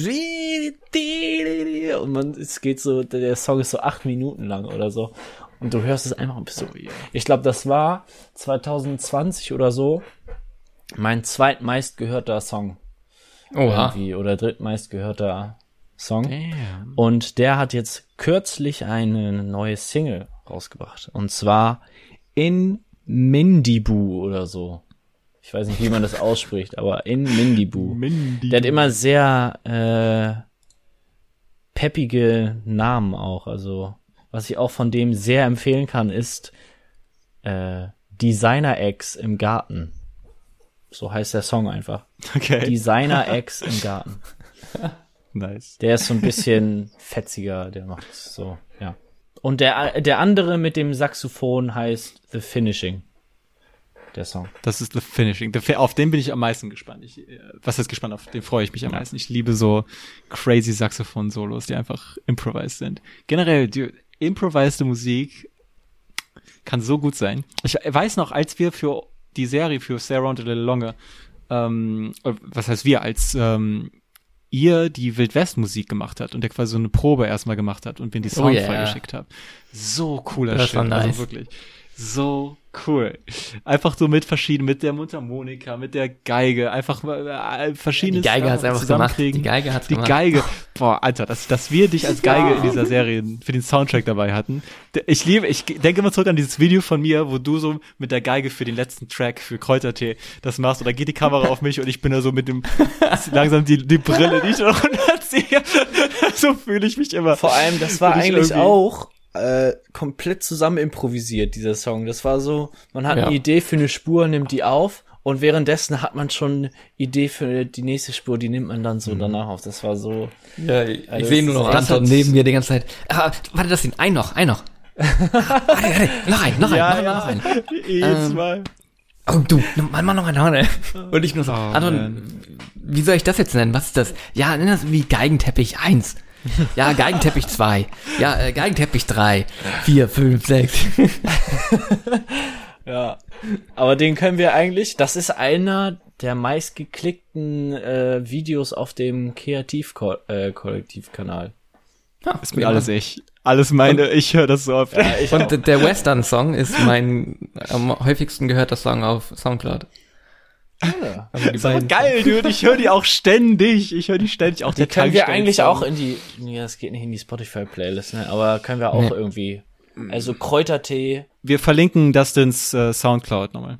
Aber ja, ich will das nur noch mal kurz erklären, der Kräutertee-Song, wie cool das eigentlich war, den zu machen, weil wir haben ja wirklich einen Tag quasi rausgenommen, wo wir diesen Song zu der Szene gemacht haben. Ähm, und äh, die, die, die, das, das war einfach Aufbauen, Aufbauen, Aufbauen. Erstmal hatte Dustin, ich glaube Wochen davor, du hattest schon mal dieses, diese, dieses, dieses, Dieses Pattern auf der Gitarre, dieses Percussion-Pattern, ja. ja, ne, diese, dieser Rhythmus, mit der, der das Lied anfängt. Und dann haben wir einfach, okay, äh, ich weiß noch, Jano ist plötzlich in den Keller gegangen und hat einfach so 50 Instrumente hochgebracht, die einfach im Keller waren. So diese ganzen äh, Trommeln und äh, Kongos oder Bongos, was auch immer das alles war. Ähm, und wir haben einfach geguckt, was wir alles finden konnten. Dann haben wir die, die, ähm, diese Magic Straws wieder als Rassel genommen. Wir haben ein paar Stimmen aufgenommen, die dann so einfach, äh, und wir haben halt immer, genau, wir Das- haben halt immer die Szene dazu abgespielt und einfach die Szene durchlaufen lassen und dann immer die Sache dazu aufgenommen. Das haben wir übrigens alles mit dem Mikro aufgenommen, in das ich gerade reinspreche. Boah. Mensch. Ain't that crazy. Das ist das Kräutertee-Mikro. Insane. Okay. ähm, gehen wir jetzt wohl vielleicht etwa gleich über in den großen äh, Hauptfilm. der nie Hauptteil ist in unseren Folgen. Immer so. In der, in der letzten, in der letzten Folge war es, glaube ich, 50-50. Äh, ich glaube, diesmal Other Stuff nicht und so. der Film. Nee, Ja. wir haben, ja, ich meine, wir haben aber auch Wir haben sehr eine viel. ganze andere Filmdiskussion. Ja. Ja, und wir, wir, wir mussten auch viel nachholen, weil es war eine lange Pause. Ja. Ich bin auch also ein bisschen sad. Jetzt, also kein, keine Offense, Schmasseln. Ich, also ich finde überraschend, also du bist dann doch mehr wie das, als ich dachte. Und ich finde, wir haben doch eine ganz coole Dynamik hier. Ähm, ich sag's auch ganz ehrlich, ich war am Anfang ein bisschen skeptisch, aber du bist ja echt ein cooler Typ. Ja. Aber jetzt mal so unter uns. Also Dustin hat sich so auf Power of the Dog gefreut das letzte Mal. Ja. Und war so excited und deswegen, das sticht halt ein bisschen jetzt. Das, ja, aber ich habe den Film auch geguckt. Ich habe auch eine Meinung dazu.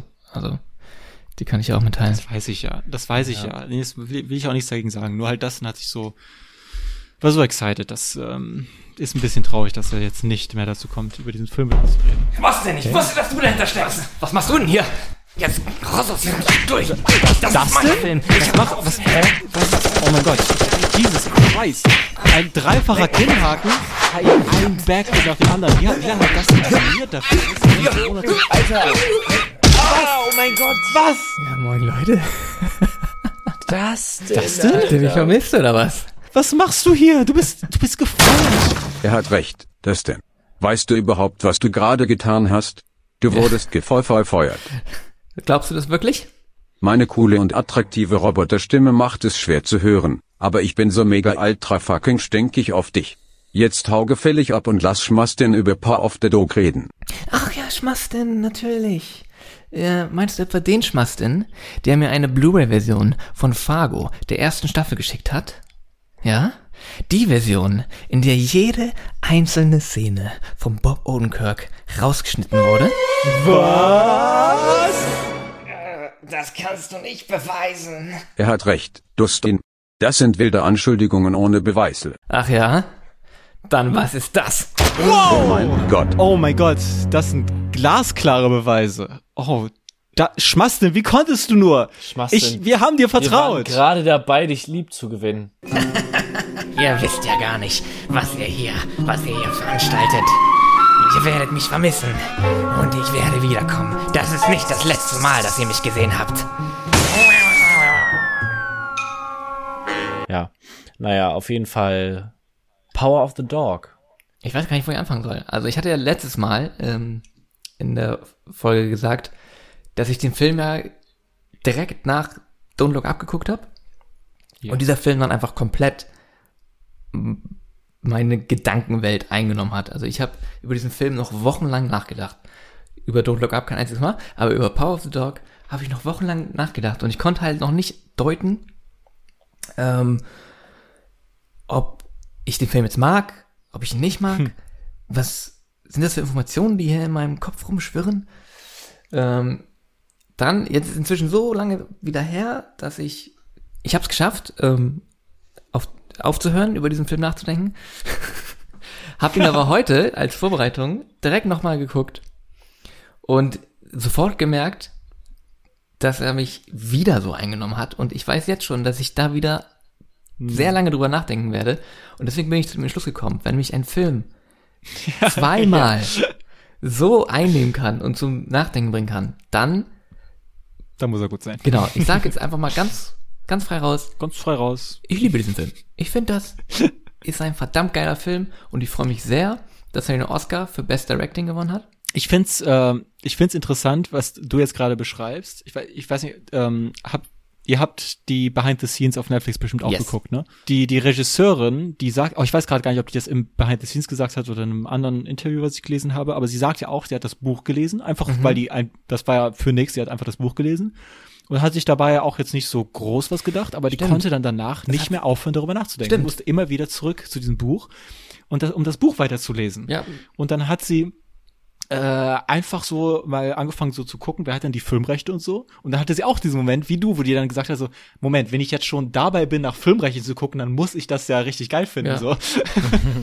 also das ist einfach, ich, ich meine, das hat ja auch was mit der Story zu tun, dadurch, dass in der Geschichte an sich passiert so wenig. Ja. Und dann alles, was dann passiert, ist halt im Kopf der Leser und Zuhörer, die dann darüber nachdenken, weil es ist alles angedeutet Absolut. ähm, äh, vor allem halt noch mehr im Film, ne? In den Büchern, also ich, ich wollte auch echt das Buch mir als Preparation äh, durchlesen, aber es kommt leider erst nächsten Monat an. Aber von dem, was ich halt gesehen habe, ähm, hat der Film halt viele Sachen aus dem ähm, so weggeschnitten, die im Buch waren. Mhm. Und als ich geguckt habe, was das alles war, das sind alles Sachen, die man trotzdem, die trotzdem stattfinden, aber halt im Kopf der Leute. Okay. Das heißt, der, der Film hat nur die Sachen weggeschnitten, die das explizit so zeigen. Mhm.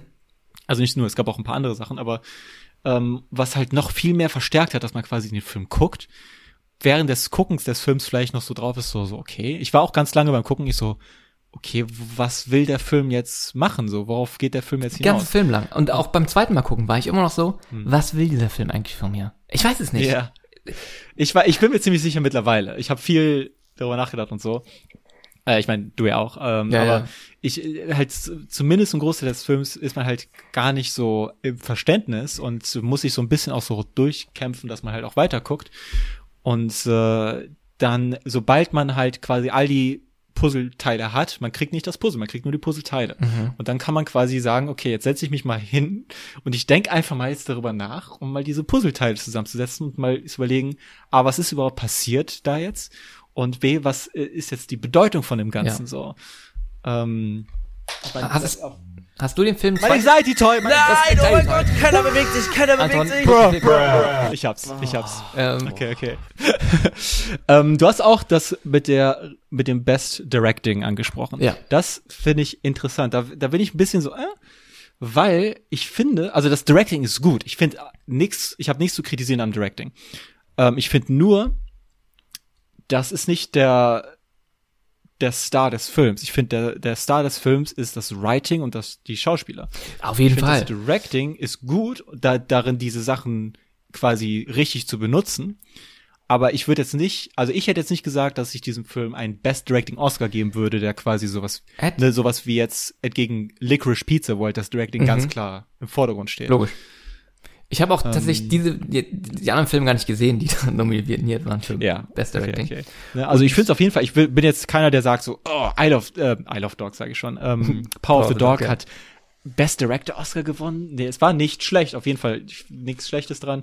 Nur das ist jetzt nicht, wenn ich an Power of the Dog denke, denke ich nicht unbedingt, wie gut das Directing war, sondern ich denke eher an so, ne, die, die, die Geschichte an selbst, die Mhm. ja wirklich gut dann vermittelt haben durch die Schauspieler.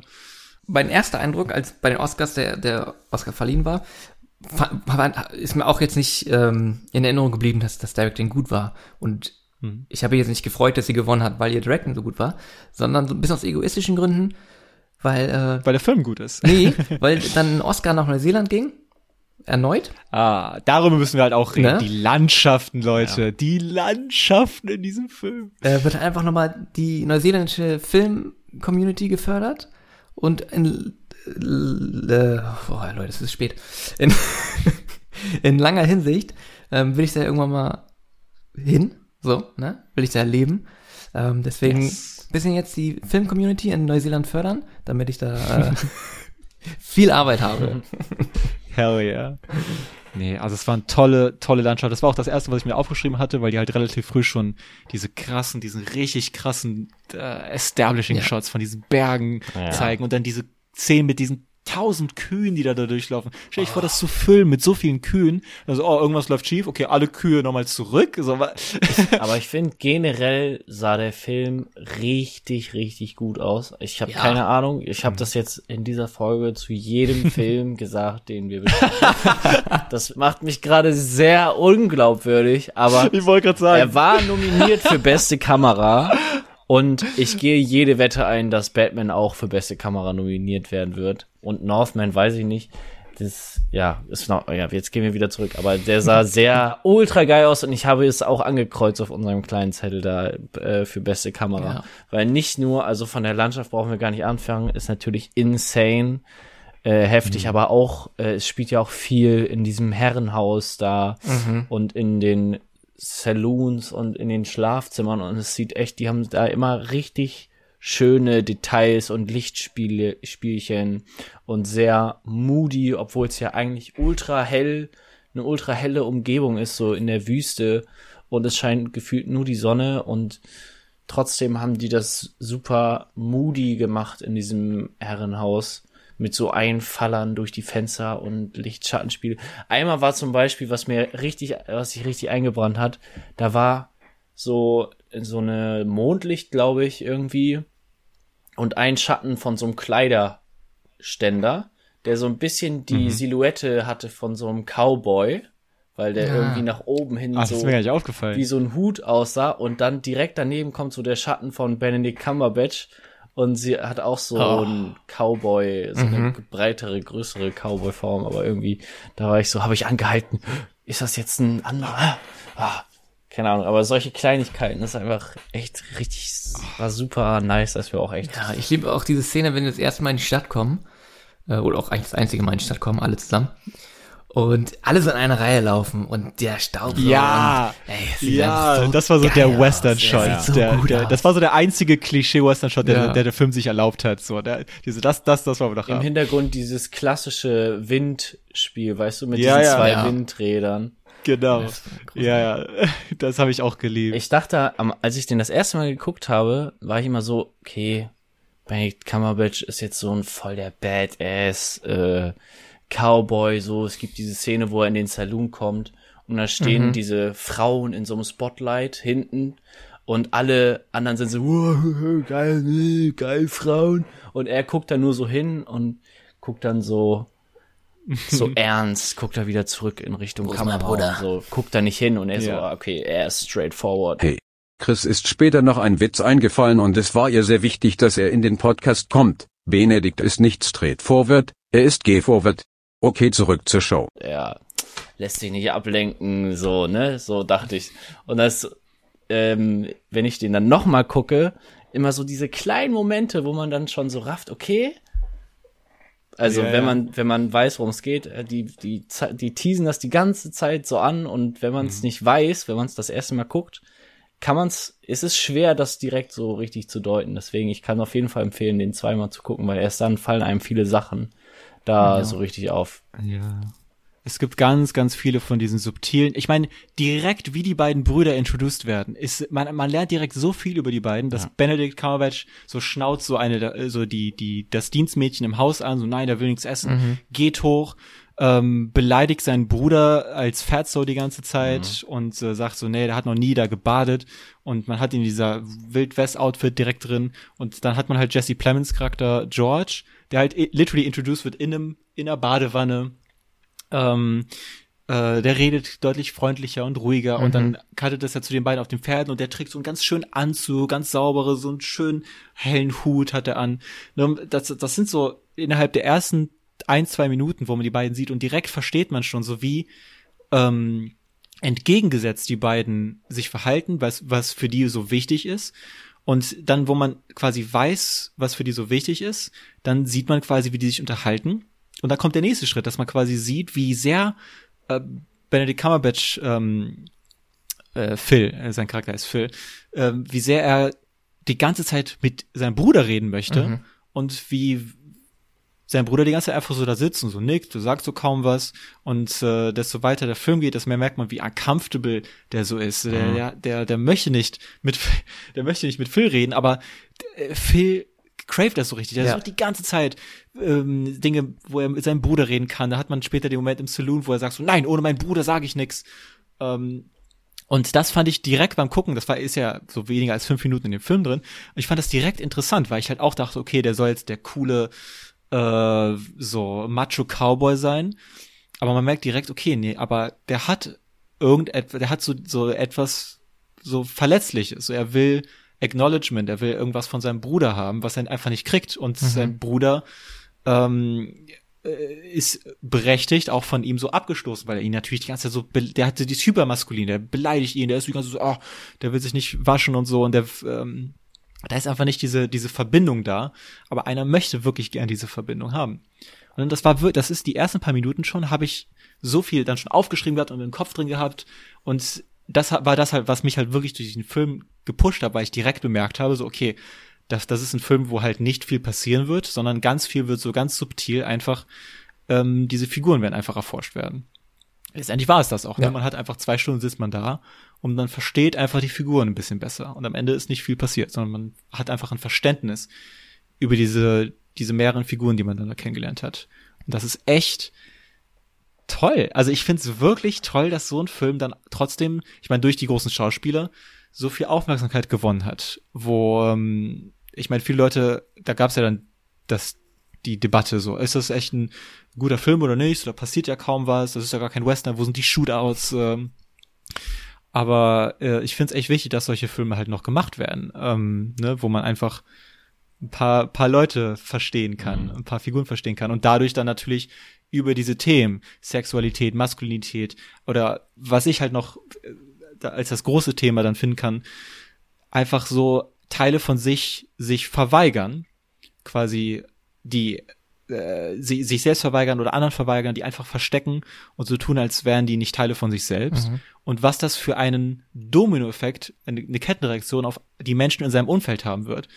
Ähm, wie, wie sehr das quasi sich selbst schadet und den anderen Menschen dann auch schadet. Äh, wenn man so ein, ein spezifisches Bild auf sich projizieren möchte oder dann auch noch auf die anderen Menschen projizieren möchte. Und das ist ja ein, ein, ein, ein Thema, was ja heute noch extrem aktuell ist mit, mit ganz vielen verschiedenen Bereichen, sei es jetzt Mental Illness oder äh, Homosexualität, mit Geschlechtsidentität, äh, mit vielen verschiedenen Sachen, autistische Menschen, die quasi masken, die quasi, wo es ganz common ist, dass man quasi konstant in so einer Stresssituation ist, weil man quasi so tun muss, als wäre man äh, auf eine Art und Weise functional, die man gar nicht so ist. Das äh, war sehr interessant, das quasi in so einem älteren früheren Kontext zu sehen und dann auch noch ein bisschen mehr darüber herauszufinden, dass der Autor, der das Buch geschrieben hat, ja selbst homosexuell war. Ja. Und mhm. äh, von eigenen Erfahrungen auch auf so einer Ranch gelebt hat, das quasi also ein sehr persönliches Buch ist. Was äh, ich erstmal überraschend fand, weil die Figur von Phil ja nicht likable ist. Er ist ja sehr, ähm, er macht ja ziemlich grauenvolle Dinge in diesem Film er geht ziemlich grauenvoll mit anderen Menschen um und dann habe ich im Buch gelesen, dass er im Buch ist er noch schlimmer. Äh, ja, Buch. das war tatsächlich einer meiner größten Kritikpunkte. Ähm, ja? Es macht jetzt ein sehr großes Fass auf, weil es jetzt auch einfach ums Ende geht. Ähm, und das ist auch nochmal zum Thema Oscar für Best Regie. Regie. Ähm, ja. Ich finde nämlich, dass ich, ich glaube, dass der Charakter von Phil sehr anders rüberkommen sollte in ihrem, in ihren Vorstellungen. Und zwar sehr negativ. So wie du jetzt gerade sagst, im Buch ist er wohl auch so dargestellt, sehr negativ. Ähm, und ich finde, am Anfang klar, ich habe mich richtig gefreut, geil, ey, Benedict Cumberbatch mal wirklich als Baddie. So, er ist der Bösewicht jetzt hier. Er ist wirklich ein böser Mensch. Aber im Laufe des Films wird er halt einfach dann doch auch irgendwie zu so einer Art grumpy Mentor und er wird halt doch likable am Ende, finde ich. Und das dann kombiniert mit dem Ende und mit dem Make Making-of, wo sie sagt, ähm, ja, es war mir sehr wichtig, dass äh, Phil ist halt äh, so ein böser Mensch und man muss zeigen, wie böse der ist. Und ich fand am Ende war er nicht der ultra böse Mensch, sondern er war halt einfach nur noch so ein kleiner Mini. Er war mal ein bisschen gemein zu ein paar Menschen.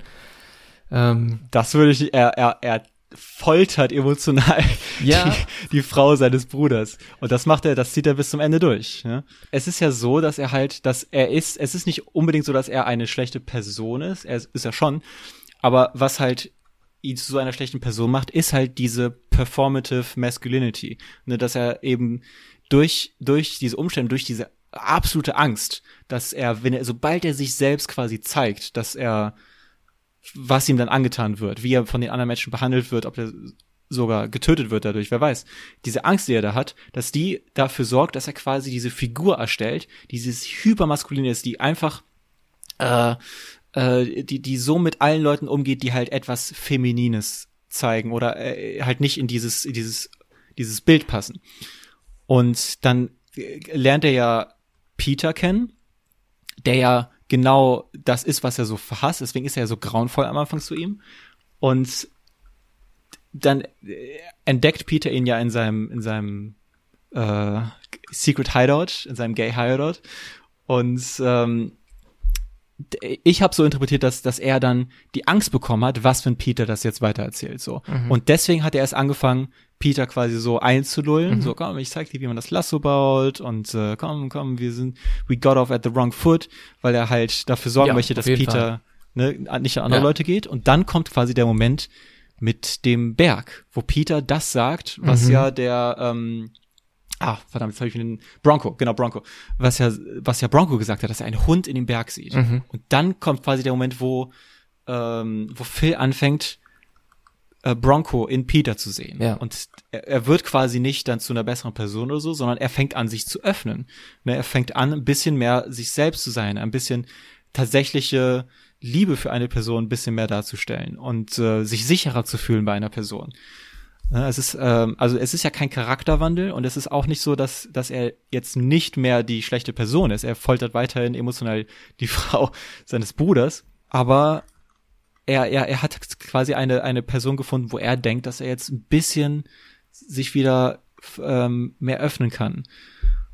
Und ähm, das, das äh, fand ich sehr interessant. Er sollte kein Bösewicht sein, er sollte keine gute Person sein. Was Genau. er macht, ist keine Entschuldigung oder so dafür. Ne? Das ist kein, man kann nicht so mit anderen Menschen umgehen.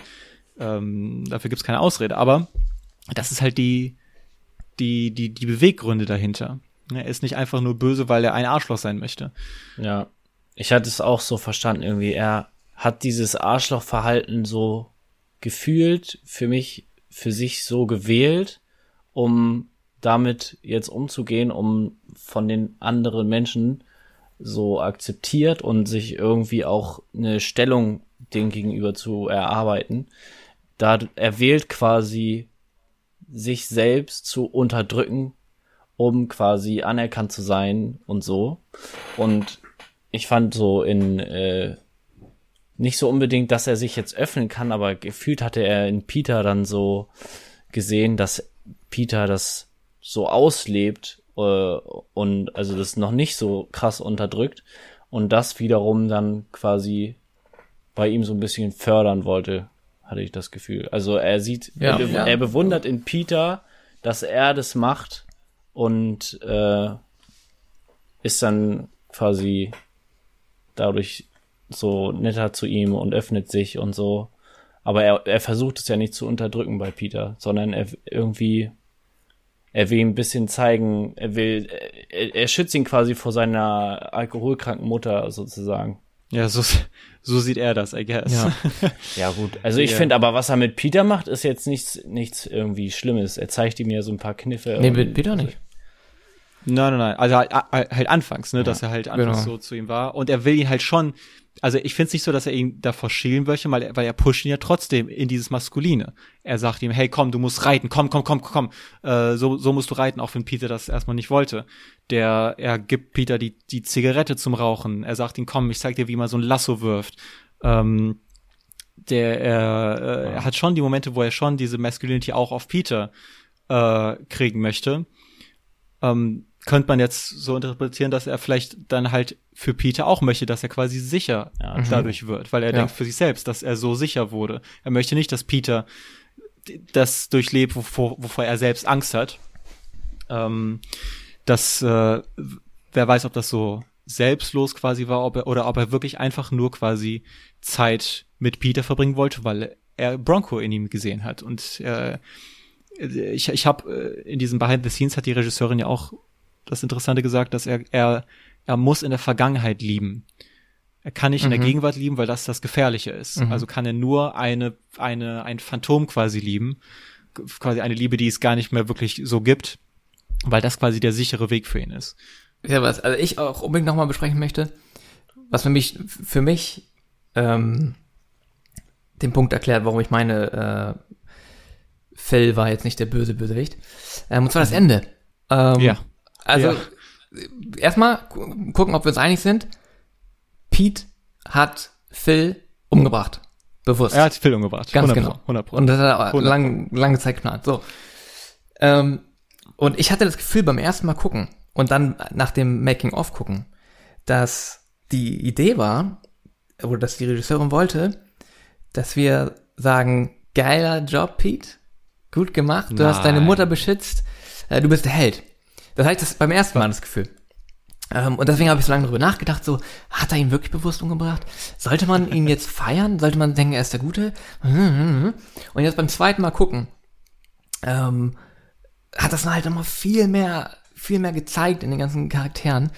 Ähm, und jetzt finde ich halt nicht mehr, dass Phil ähm, zu nett dargestellt wird, jetzt äh, extrem gesagt. In dem Kontext, dass man halt nicht denken soll, oh geil, ey Pete, du hast äh, Phil umgebracht, sondern das macht es halt einfach noch mal krasser, was da am Ende passiert.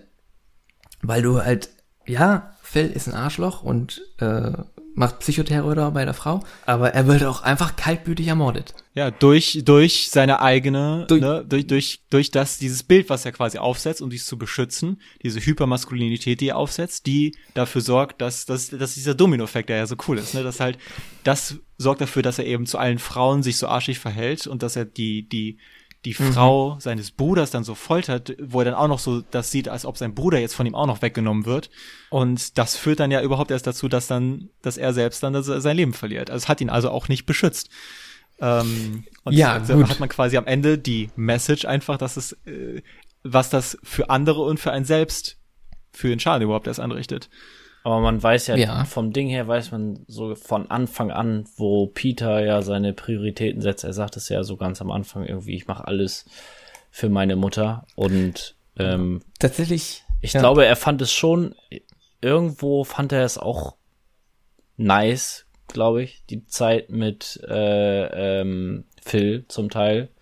Das ist ja schon irgendwie die Sachen, wo sie da in der Scheune waren und dann knoten sie da Seile irgendwie und er zeigt ihm so ein paar Er behält auch das Lasso. Er behält tut das- das Lasso ja. unter sein Bett und er streichelt da noch so drüber. Und die sind Also ich glaube auch, dass er das irgendwie auch mochte. Und äh, aber diese äh, Figur von Kerstin Dunst, äh, die ja einfach so Rose. ja Rose, die so tragisch ist, weil ich finde, also sie ist wirklich echt so ihre Rolle, keine Ahnung, da war ich einfach echt so gebrochen, weil die also Selbstmord von ihrem Mann und dann kommt da so ein Typ, den sie irgendwie, in den sie sich verliebt und dann der voll nett zu ihr und alles und hilft ihr, macht, serviert da den Salat in ihrem Saloon zu den Trunkenbolden und zieht dann, verkauft ihren, ihren, ihr Haus da und zieht dann mit dem in ein Haus zusammen mit dem Bruder, der sie und ihren Sohn auf den Tod nicht ausstehen kann, weil sie ebenso aus seiner Sicht so viel Schwäche zeigt und äh, Gefühle zeigt und ihr Sohn noch schlimmer, er, er zeigt das, was er selber ist, aber es, für sich entschieden hat, nicht äh, zu zeigen, quasi. Äh, deswegen, und sie, sie nimmt seinen Bruder weg und alles und der macht sie so fertig und sie geht so kaputt und da war ich, das hat mich echt richtig gebrochen. Was ich ich glaube ich aber auch an dem Charakter ähm, viel schlimmer fand, als dass sie jetzt von Phil terrorisiert wurde, ähm, dass sie jetzt zu diesem Mann zieht, der sich um sie gekümmert hat, den sie liebt, und ab, ab dem Moment, wo sie einzieht, ist er kaum noch im Film zu sehen. Er ist nicht mehr da. Ja.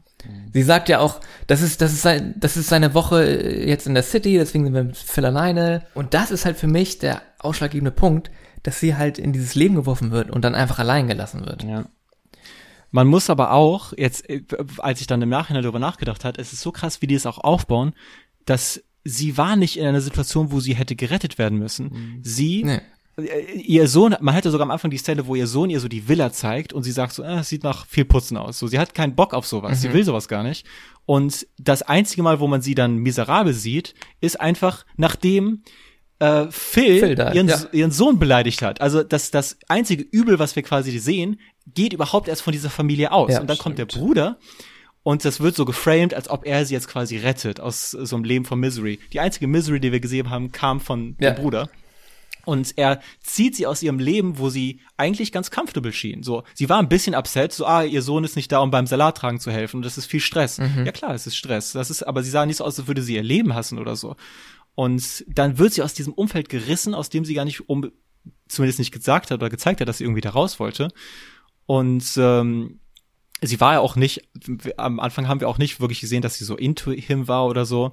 Ähm, als er dann plötzlich bei ihr auftaucht, diese so, okay, ich bin eigentlich beschäftigt, Ja. so, ähm, ne, wird da rausgerissen, in dieses reichen Haus gesetzt, wo sie gar nicht äh, rein wollte und die ganze Zeit gezwungen, konfrontiert, irgendwie wieder mal sich zu verstellen. Ne? Sie wird gezwungen, quasi jetzt nicht sich selbst zu sein. So komm, spiel Piano da, komm, äh, du bist fein, du sollst nicht mit den, ähm, mit den Hausmädchen abhängen. Da, da fühlt sie sich wohl. Ja. Da muss sie sich nicht verstellen. Ne? Und natürlich äh, ist es dann genau dasselbe wie mit Phil, dass es zu so einer Selbstzerstörung quasi führt. Ähm, nur, dass halt Phil diese Scharade aufrechterhält und sie, sie schafft es gar nicht, diese Scharade aufrechtzuerhalten und ähm, fängt an zu trinken. Ne? Und ja, der Sohn sieht das, der Sohn hat das schon durchlebt mit dem Vater, der sich getrunken hat und erhungen hat, er, erhängt hat. Und ähm, versucht das irgendwie dann zu verhindern. Und er sieht halt einfach, dass das einzige äh, Problem oder das große Problem ist dann halt der Typ, der seine Mutter terrorisiert. Ich mag auch so ein paar subtile Charaktermomente, wie dass er so erzählt hat, dass sein Vater gesagt hat, er war zu stark und er, Mhm. dass der Vater sich Sorgen gemacht hat, dass er keine ähm, keine Freundlichkeit in sich selbst trägt, dass das ähm, ja so diese Hints, die auch die generell auch so auf diese psychopathischen Vibes Mhm. immer mehr gehen, dass er halt keine Probleme hat, die Tiere zu töten und äh, äh, zu dissekten. I interessanter Vergleich jetzt auch nur für Dustin. Todd aus Breaking Bad, der gespielt wird von Jesse Ja, Clemens. ja. Auch dieser, ein sehr höflicher Psychopath, Ja. ne? ein sehr netter, der immer man, der, der, der seine Manieren kennt, der immer freundlich zu einem ist, aber der, ähm, der kein Problem hat, einen zu töten, wenn Ja, es dann. Äh, wenn es halt für seine Agenda irgendwie nützlich ist oder hilfreich ist. Dank dieser Rolle werde ich den Schauspieler auch einfach nie wieder anders sehen. Das ist auch so witzig, weil Jesse Plemons spielt eigentlich fast immer so diese kranken Psychopathen, Ja. so bei Breaking Bad, bei Black Mirror. Spielt übrigens auch bei Fargo I'm mit. Thinking of Ending Things. Bei wo? Er spielt bei Fargo, Fargo mit auch? in der zweiten Staffel. Spielt er auch so einen kranken Dude? ähm, Oder einen normalen Dude? also, naja, Jetzt, wo ich drüber nachdenke, er kommt gar nicht vor in, in am. Ende, am Ende also, es ist schon krank, was er macht, aber ich sage jetzt Er ist einfach nicht so ein mal, kranker Dude wie so ein ich sage einfach ist mal, er macht es aus guten. Gründen. Okay. Naja, Ja, ich fand ich fand's auf jeden Fall lustig, weil ich habe dann Power of the Dog geguckt und die ganze Zeit erwartet, dass das jetzt wieder so ein kranker Kerl ist. Mhm. Letztendlich nicht, das ist einfach nur so ein erbärmlicher Kerl. So, es ist kein besonders netter Kerl, er ist auch kein krass böser Typ oder so. Um, Der ist halt einfach auch so ein so ein einsamer Typ, ne? Der ist halt Ja. ist auch wieder so, er ist aufgewachsen mit seinem Bruder, sein Bruder, der sich ewig so verstellt hat und er will sich aber nicht für seinen Bruder verstellen. Er hat einfach keinen Bock darauf so einzugehen mhm. äh, er fühlt sich halt aber trotzdem bei dem bei diesem reichen Teil seiner Familie wohl. Ähm, dieses äh, feinere, äh, äh, aber dann hat man die, wieder diesen Widerspruch, dass halt Phil, der schmutzige Cowboy, dass das der Schlaue ist Ja. und George, der feine, reiche Kerl, dass, da- dass der eigentlich gar nicht so clever ist. ja. Ähm, also so viele interessante Dynamiken und Spiegelung überall. Wenn wir jetzt vielleicht das ins, das ins äh, aufgeworfene Frage, was möchte dieser Film mir sagen, nochmal aufgreifen, ist mir jetzt gerade Sure. durch Chris detailreiche Analyse vieles mir wie Schuppen, aber vom Ding her eigentlich ja sagt der Film so, es passiert nichts Gutes, wenn Menschen dazu gedrängt werden oder wenn Menschen nicht das sind, sozusagen nicht das sein können, der sie, das sie sein wollen und dann passiert nichts Gutes. Also wenn sie dazu gedrängt werden oder wenn sie es einfach nur nicht machen, weil sie das Gefühl haben, sie dürfen es nicht oder so, dann Ja. das führt Ja. zu nichts Gutem. Genau. Das ist ei- eigentlich so eine ganz simple Kindernachricht. Einfach be yourself. Ja. Ne? Ein, ein, einfach, es, es ist aber eine wichtige Nachricht, weil es ist so, ich meine, ich finde, ich werde mal ein bisschen real werden, ich finde, dass äh, die Schulzeit, jetzt nicht ähm, Uni oder so, sondern Gymnasium, Realschule, Hauptschule, whatever, dass diese Schulzeit ist genau drillt quasi bei den bei Kindern genau das Gegenteil ein von der Message, wo man eigentlich sich jeder einig ist, oh, be yourself, dass man quasi in so einem Umfeld gedroppt wird, wo man quasi bestraft wird, wenn man nicht sich auf eine Weise verhält und belohnt wird, wenn man sich in eine spezifische Weise verhält. Das ähm, Und zwar von allen Seiten. Nicht nur von, von allen Seiten, von den Eltern, von den Lehrern, aber auch von den anderen Kindern. Mitschülern. Das ist, glaube ich, sogar das Schlimmste. Ja, weil man ist, man muss sich mal vorstellen, man ist von hunderten Kindern umgeben jeden Tag und man ist in, als Mensch ist man ja quasi so designt, dass man versucht dann so, okay, ich will jetzt mit allen irgendwie auch klarkommen, mit denen ich jetzt immer interagieren muss und dann fängt man an sich so zu verstellen. Also Sachen, wo man merkt, oh, wenn ich das hier mache, oh, das kommt, oh, das wird als gay bezeichnet. Oh, oh, das, das sollte ich besser nicht machen, weil dann kriege ich negatives Feedback von den Leuten. Und das wird, das sind dann Teile, die gelöscht, abgeschnitten, unterdrückt werden.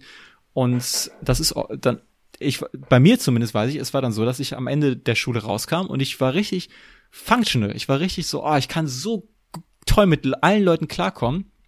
Und dann irgendwann merke ich, wie grauenvoll mir das geschadet hat Mhm. und wie viel Arbeit das ist, jetzt quasi äh, die Dinge wegzuschneiden, die gar nicht so zu mir gehören, wo ich mich gar nicht mit identifiziere, die ich aber so zwangshaft zu meinem Verhalten gemacht habe, die quasi wie, wie eine, von einer auto- automatischen Maschine passieren. Jedes Mal, wenn die passieren, merke ich so, das bin nicht ich. Ich mache das gerade nur als Survival Mechanism, weil ich mir das so selbst beigebracht habe. Und wenn ich dann die Teile von mir, wo ich weiß, dass es, das bin ich und das ist, das sind Teile die, von mir, die ich eigentlich liebe und die ich, die ich äh, auch äh, zeigen möchte, wie schwer das dann plötzlich ist, irgendwie das, das jetzt zu äußern, weil man sich selbst so über Jahre beibringen, so zwangshaft beigebracht hat, nein, das, das mögen die anderen Kinder nicht, oh oh, da wirst du ausgelacht oder wirst du gemobbt oder whate- whatever. Äh, das ist so ein, das ist so ganz systematisch, natürlich nicht ab, vielleicht teilweise absichtlich so, was manche Sachen angeht, aber das ist ganz systematisch, dass halt wie durch so eine Presse Ja. werden so diese hunderten Kinder gedrückt. Deswegen ist es, denke ich mal, sehr, sehr wichtig, dass man Geschichten hat, die auch wirklich auch nicht nur an Kinder gerichtet sind, sondern die wirklich auch vermitteln, es ist scheiße, sich selbst zu verstellen. So, äh, man, es, es, äh, es ist einfach schädlich für sich selbst und man, es wird auch für andere Menschen schädlich sein. Weil genauso wie man dann andere Leute sieht, die sich auf eine Weise verhalten und sich selbst quasi zwingt, ich muss mich so verhalten. Wenn andere einen selbst sehen, wie man sich auf eine gewisse Weise verhält und dann auch denken, oh, vielleicht sollte ich mich auch so verhalten. Ja. Das kann entweder jemand sein, der ganz offen, unapolo unapologetically einfach sich selbst ist und das quasi inspiriert andere Leute, hey, ich, ich, ich kann einfach mi- mich so handeln, wie es sich für mich gut anfühlt.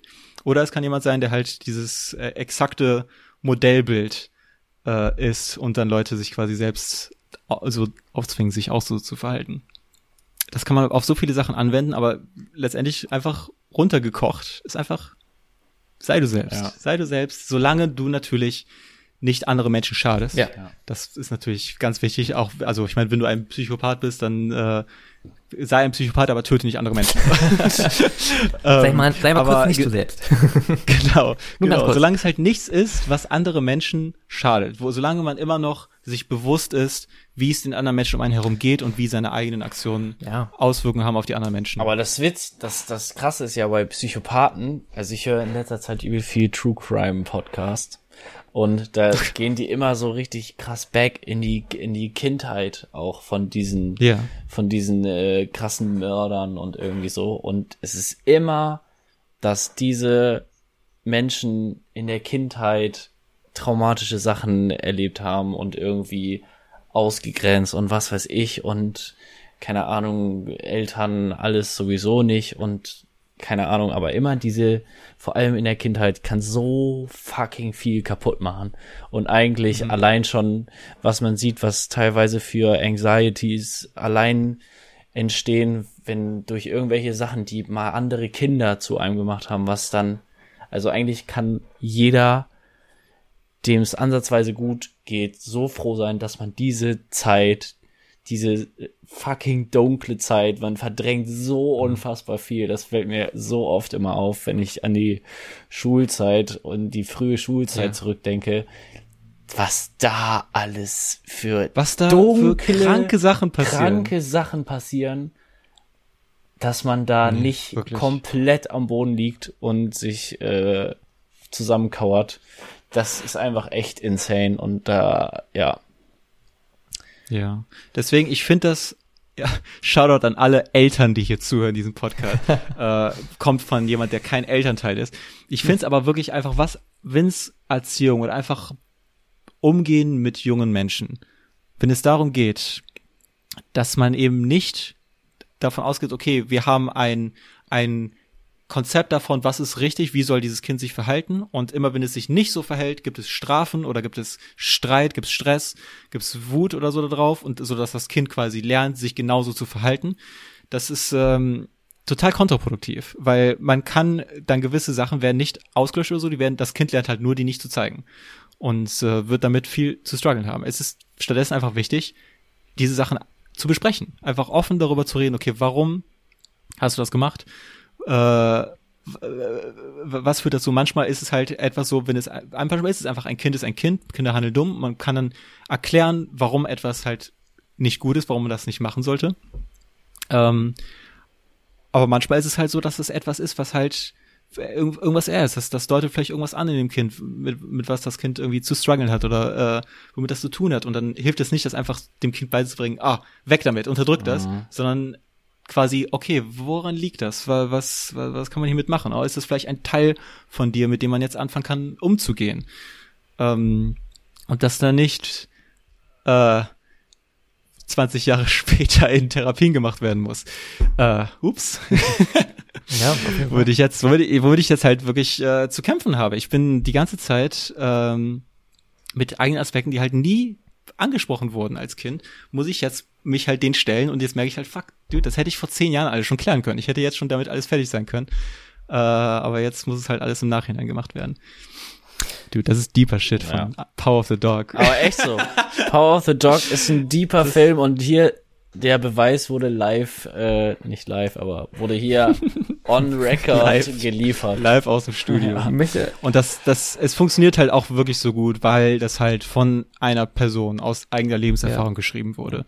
Ne, dass man halt wirklich merkt, dass er hat mit all diesen Dingen so zu kämpfen gehabt und ähm, wusste halt, das ist halt dieses Ding. Man, wenn man sich so verstellt, man weiß, dass das nicht gut für einen ist. Oder zumindest auf irgendeinem Punkt fällt es einem auf, wie sehr das einfach sich nicht gut anfühlt. Aber man kann nicht einfach schnipsen und damit aufhören. Und ich kann mir so gut vorstellen, wie dieser Autor äh, halt einfach diesen Frust so da rausgelassen hat, wie er halt weiß, ich weiß, wie scheiße das ist, ich weiß, wie ich auch mit anderen Leuten jetzt damit dadurch umgehe, aber ich kann nicht einfach schnipsen und damit aufhören, so, es ist, ähm, das ist so, das ist so dieses Tragische, dieses, äh, ach, was halt so schweren Herzens an dem Ganzen ist.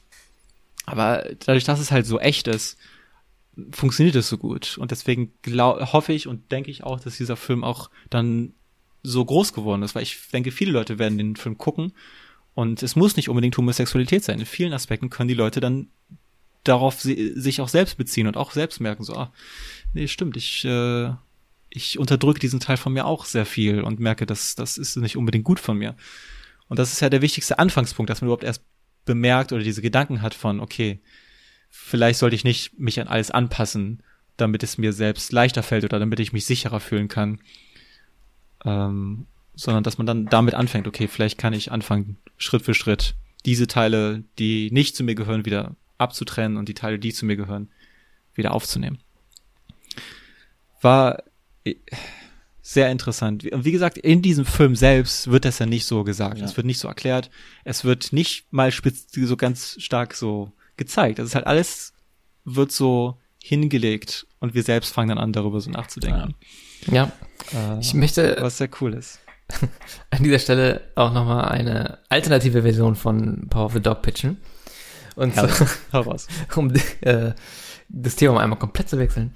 Ähm, wir haben ja eben schon gesagt, dass im Laufe des Films wir uns alle gefragt haben, wo will dieser Film hin? Wo führt er mich hin? Hier. Und dann gibt es diese eine Szene, wo sie Klavier spielt. Zum ersten Mal. Und es nicht hinbekommt. Und dann kommt er, äh, kommt Phil rein und fängt an, auf sein Banjo exakt das gleiche zu spielen. Wir wissen jetzt, er macht das, um sie zu ärgern. Ich dachte, jetzt kommt der Turning Point in der Story Ja, dass sie zusammenkommen. die beiden sich durch die Musik finden und jetzt so eine Jam-Session machen. Power of the Dog, das Weißt Musical. du? Ja. Die Happy End, everything's good, man, just play some music. Ne, Das dachte ich Wie witzig wär's, wenn die dann anfangen zu singen und plötzlich kommt so Jesse Plemons mit so einem Top-Hat und so einem Steuer so ah, da, da, da, da, da. Und es gibt so eine Musical-Nummer. Wenn man aber drüber nachdenkt, das wäre halt wirklich eine Möglichkeit gewesen, jetzt diese Situation da aufzulösen. Also Musik war diese eine Gemeinsamkeit, die sie hatten. Und eine Gemeinsamkeit, die sie beide, ähm, beziehungsweise die hat sie ja sogar so ein bisschen unterdrückt. Also er hat die nicht unterdrückt, diese Musik. Ähm, für sie war das halt diese Musik, die sie unterdrückt hat. Aber wenn halt beide das sich damit verbunden hätten und es zugelassen hätten, ähm, dann hätte die Geschichte ganz anders verlaufen können. Und ja, Ja. es kommt jetzt am Ende wieder auf das zu, was du gesagt hast, Chris. Ähm, sei du selbst, unterdrück das nicht. Sie hat sich halt für ihre Musik geschämt. Sie hat das Gefühl gehabt, sie wurde nicht akzeptiert, weil sie nicht gut genug war. Ähm, Aber auch Ja. wiederum, sie wollte nicht spielen. Sie Ja. wurde quasi gezwungen. Das, was auf sie gezwungen wurde, war, dass sie spielen soll. Sie wollte nicht spielen. ja. Ja? Äh, also sei du selbst Spiel, wenn du spielen möchtest und spiel nicht, wenn du nicht spielen möchtest. Und es ist okay, dann einfach zu sagen, so fuck off, ich, ich habe keine Lust zu spielen. Ist mir egal, ob der Governor jetzt hier ist. Ja, boah, diese ganze Dinner-Szene war so cringe. Ja. Es war unfassbar, wie unangenehm diese ganze Szene war. Oh man. Und Jesse Plemons ist eh der König davon, so richtig unangenehm zu Ja. sein. So ein charmanter Kerl, aber der ist so gut darin, einfach die awkwardsten Szenen zu drehen. Der hat dann diese, der hat so einen ganz bestimmten, so eine Stotter-Style hat er drauf, den ich bei keinem anderen Schauspieler kenne. Der, der, der, der hat so dieses ganz so total unsichere, ähm, boah, äh, in I'm Thinking of Ending Things, da spielt er auch eine Hauptrolle und da ist er auch so toll drin, ist so unangenehm. Der ganze Film ist so purer Cringe. Ganze Zeit so, oh. Der ist echt wahnsinnig. Ich liebe Jesse Plemons. Ähm, ich würde ihn gern mal in etwas anderen Rollen sehen, weil der ist immer so Ja, der stimmt. unangenehme Dude. Aber ich weiß, ich meine, vielleicht kann, vielleicht ist er selbst einfach in dieser Rolle comfortable. Er will keine andere. Rolle. Sei du selbst, Jesse Plemons. Mach die Rollen, in denen du dich gut fühlst. Das habe ich aber auch gedacht, ich möchte jetzt unbedingt noch mehr äh, Benedict Cumberbatch als Cowboy. Das brauche ich. Boah, der Walk. Ich brauch der das meinem Walk von Benedict Cumberbatch. Die Art, wie er gegangen ist, Ja. war so gut. Er hat, der hat den Walk wirklich down gehabt. Das, das, das fand ich. Habt ihr gehört, wie sehr der gemethod acted hat für diesen Film? nee. Method Acting hat ja manchmal gute Effekte, aber ganz oft höre ich oder sehe ich das und ich denke so, was, was bringt das irgendjemandem, Junge? So unnötig. Ähm, Benedict Cumberbatch hat sich dreimal Nikotinvergiftung geholt, weil er darauf bestand, echte Zigaretten zu rauchen bei dem Filmdreh und der in jeder Szene am Rauchen Ja. ist. So, was bringt das? Ich riech die Zigaretten nicht. Benedict, du kannst auch Fake-Zigaretten rauchen, das sieht gleich aus. Oh. Du musst dir nicht dreimal Ni Nikotinpoisoning geben. Aber der, der hat eine tolle, ich, also ich finde, ich bin generell nicht kein riesen Benedict Cumberbatch-Fan. Ich fand in dem, dem Film war die beste Rolle, die ich in, von ihm gesehen habe bisher. Der ist echt, echt gut aufgegangen in dieser Figur. Ähm, ich finde halt, er spielt halt meistens Arschloch, einfach Arschloch-Charakter. Ja. Und äh, so, okay, ich, so, sei es jetzt Sherlock oder Doctor Strange und so, das hat mich jetzt alles noch nicht so vom Hocker gehauen von seiner Schauspielerleistung, weil er spielt meistens dann auch noch so diesen, das Arschloch, was einfach ohne Emotion einfach ist, so, und er sagt einfach so in normaler Benedict Cumberbatch-Stimme so Arschloch-Sachen. Und in dem Film hier hat er sehr viel, wirklich sehr, sehr viel Emotionen gezeigt und sehr viel subtile Ja. Emotionen muss er auch darstellen. Ähm, und hallo, bitte seine Performance als Smaug nicht vergessen. Der Drache Wer war von, von, von, Das ist zu lange her, dass ich das geguckt habe. der Drache sorry. von The Hobbit. Also, Entschuldigung. Ich, ähm, die, seine wichtigste Rolle ist natürlich in 1917, wo Oh Gott, ja.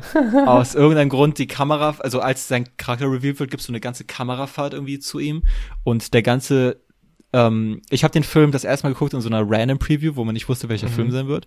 Und als Benedict Cumberbatch gezeigt wurde, hat der gesamte Kinosaal gelacht, lauthals gelacht. ähm, weil das so, das war wie so bei Smash Brothers, wie so ein Charakter-Review Ja. wird. Also, Benedict Cumberbatch. das war halt mitten in so einer Szene. Es war so, so weird. Mochtet ihr die Musik in diesem Film? Das, sie hat, also, oh, ich habe zweimal die gleiche, gleiche, das gleiche Erlebnis durchgemacht. Der Film fängt an Ja. und ich habe gedacht, geile Musik, gefällt mir richtig gut. genau die äh, Dann, habe ich glaube ich auch durchlaufen. Ähm, ist der Film zu Ende und ich denke mir so, oh, die Musik war richtig doof, ey.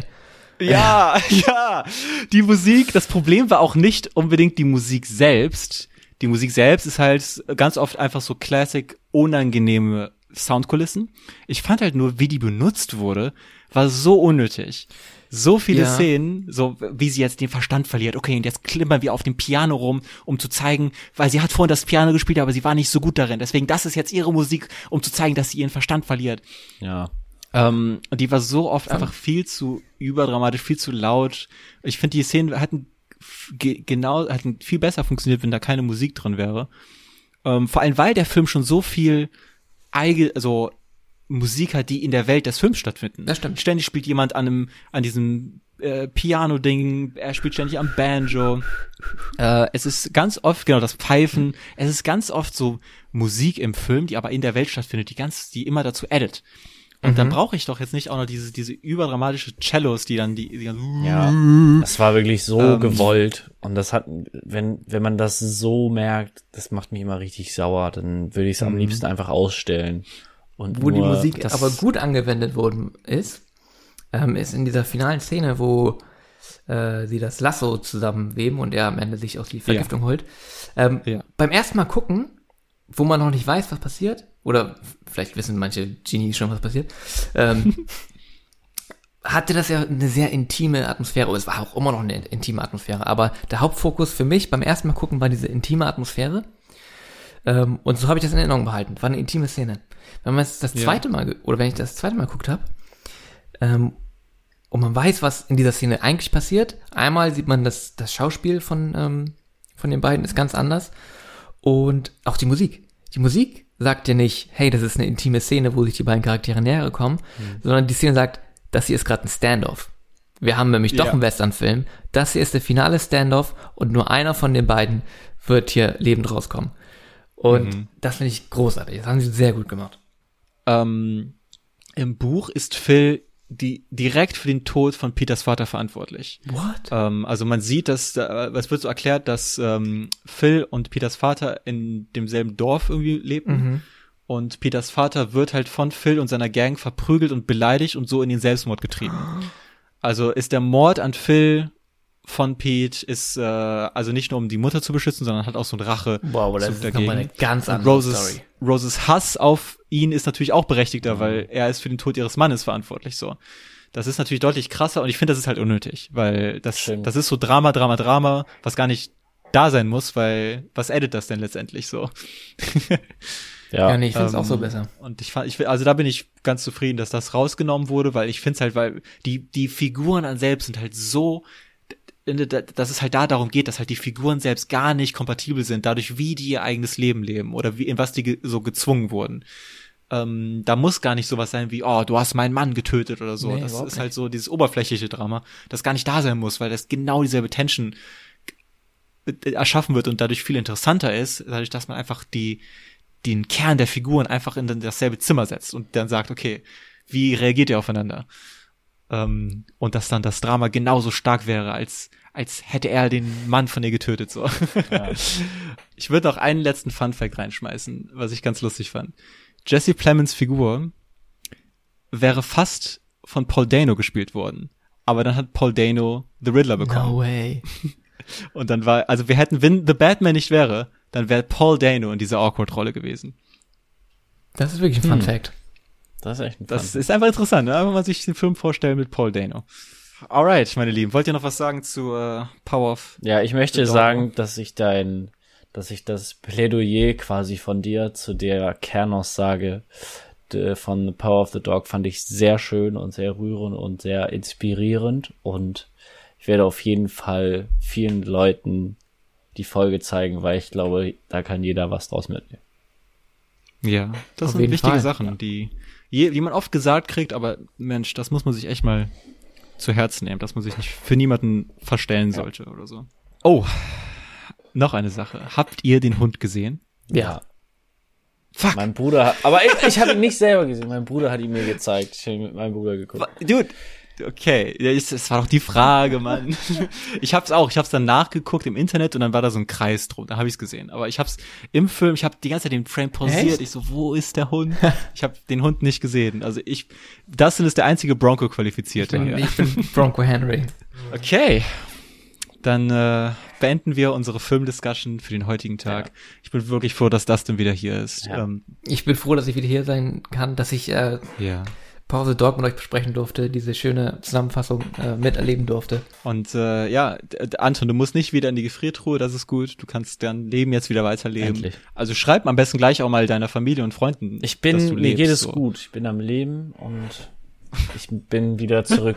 Aber was mich am Leben hält, ist die pure Spannung auf die Kundgabe äh, des Nice. nächsten Filmes. Ihr habt vorhin schon so krass angeteasert, was es ist, Batman. ohne es zu wissen. Leute, wir lieben alle Planeinstellungen. Und äh, ich möchte, ein, das ist ein Film, den wir alle drei schon gesehen haben.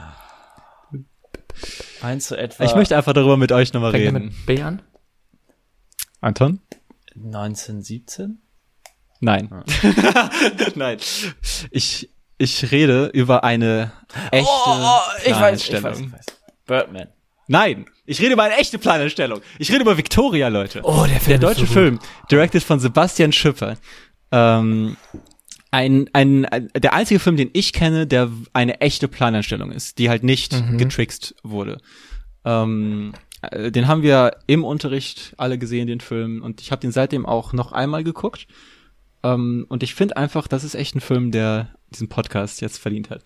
Ähm, Mit meinem allerechten One and Only Bro Fre Frederik Lau, mit dem ich einen Tag am Set war. Oh.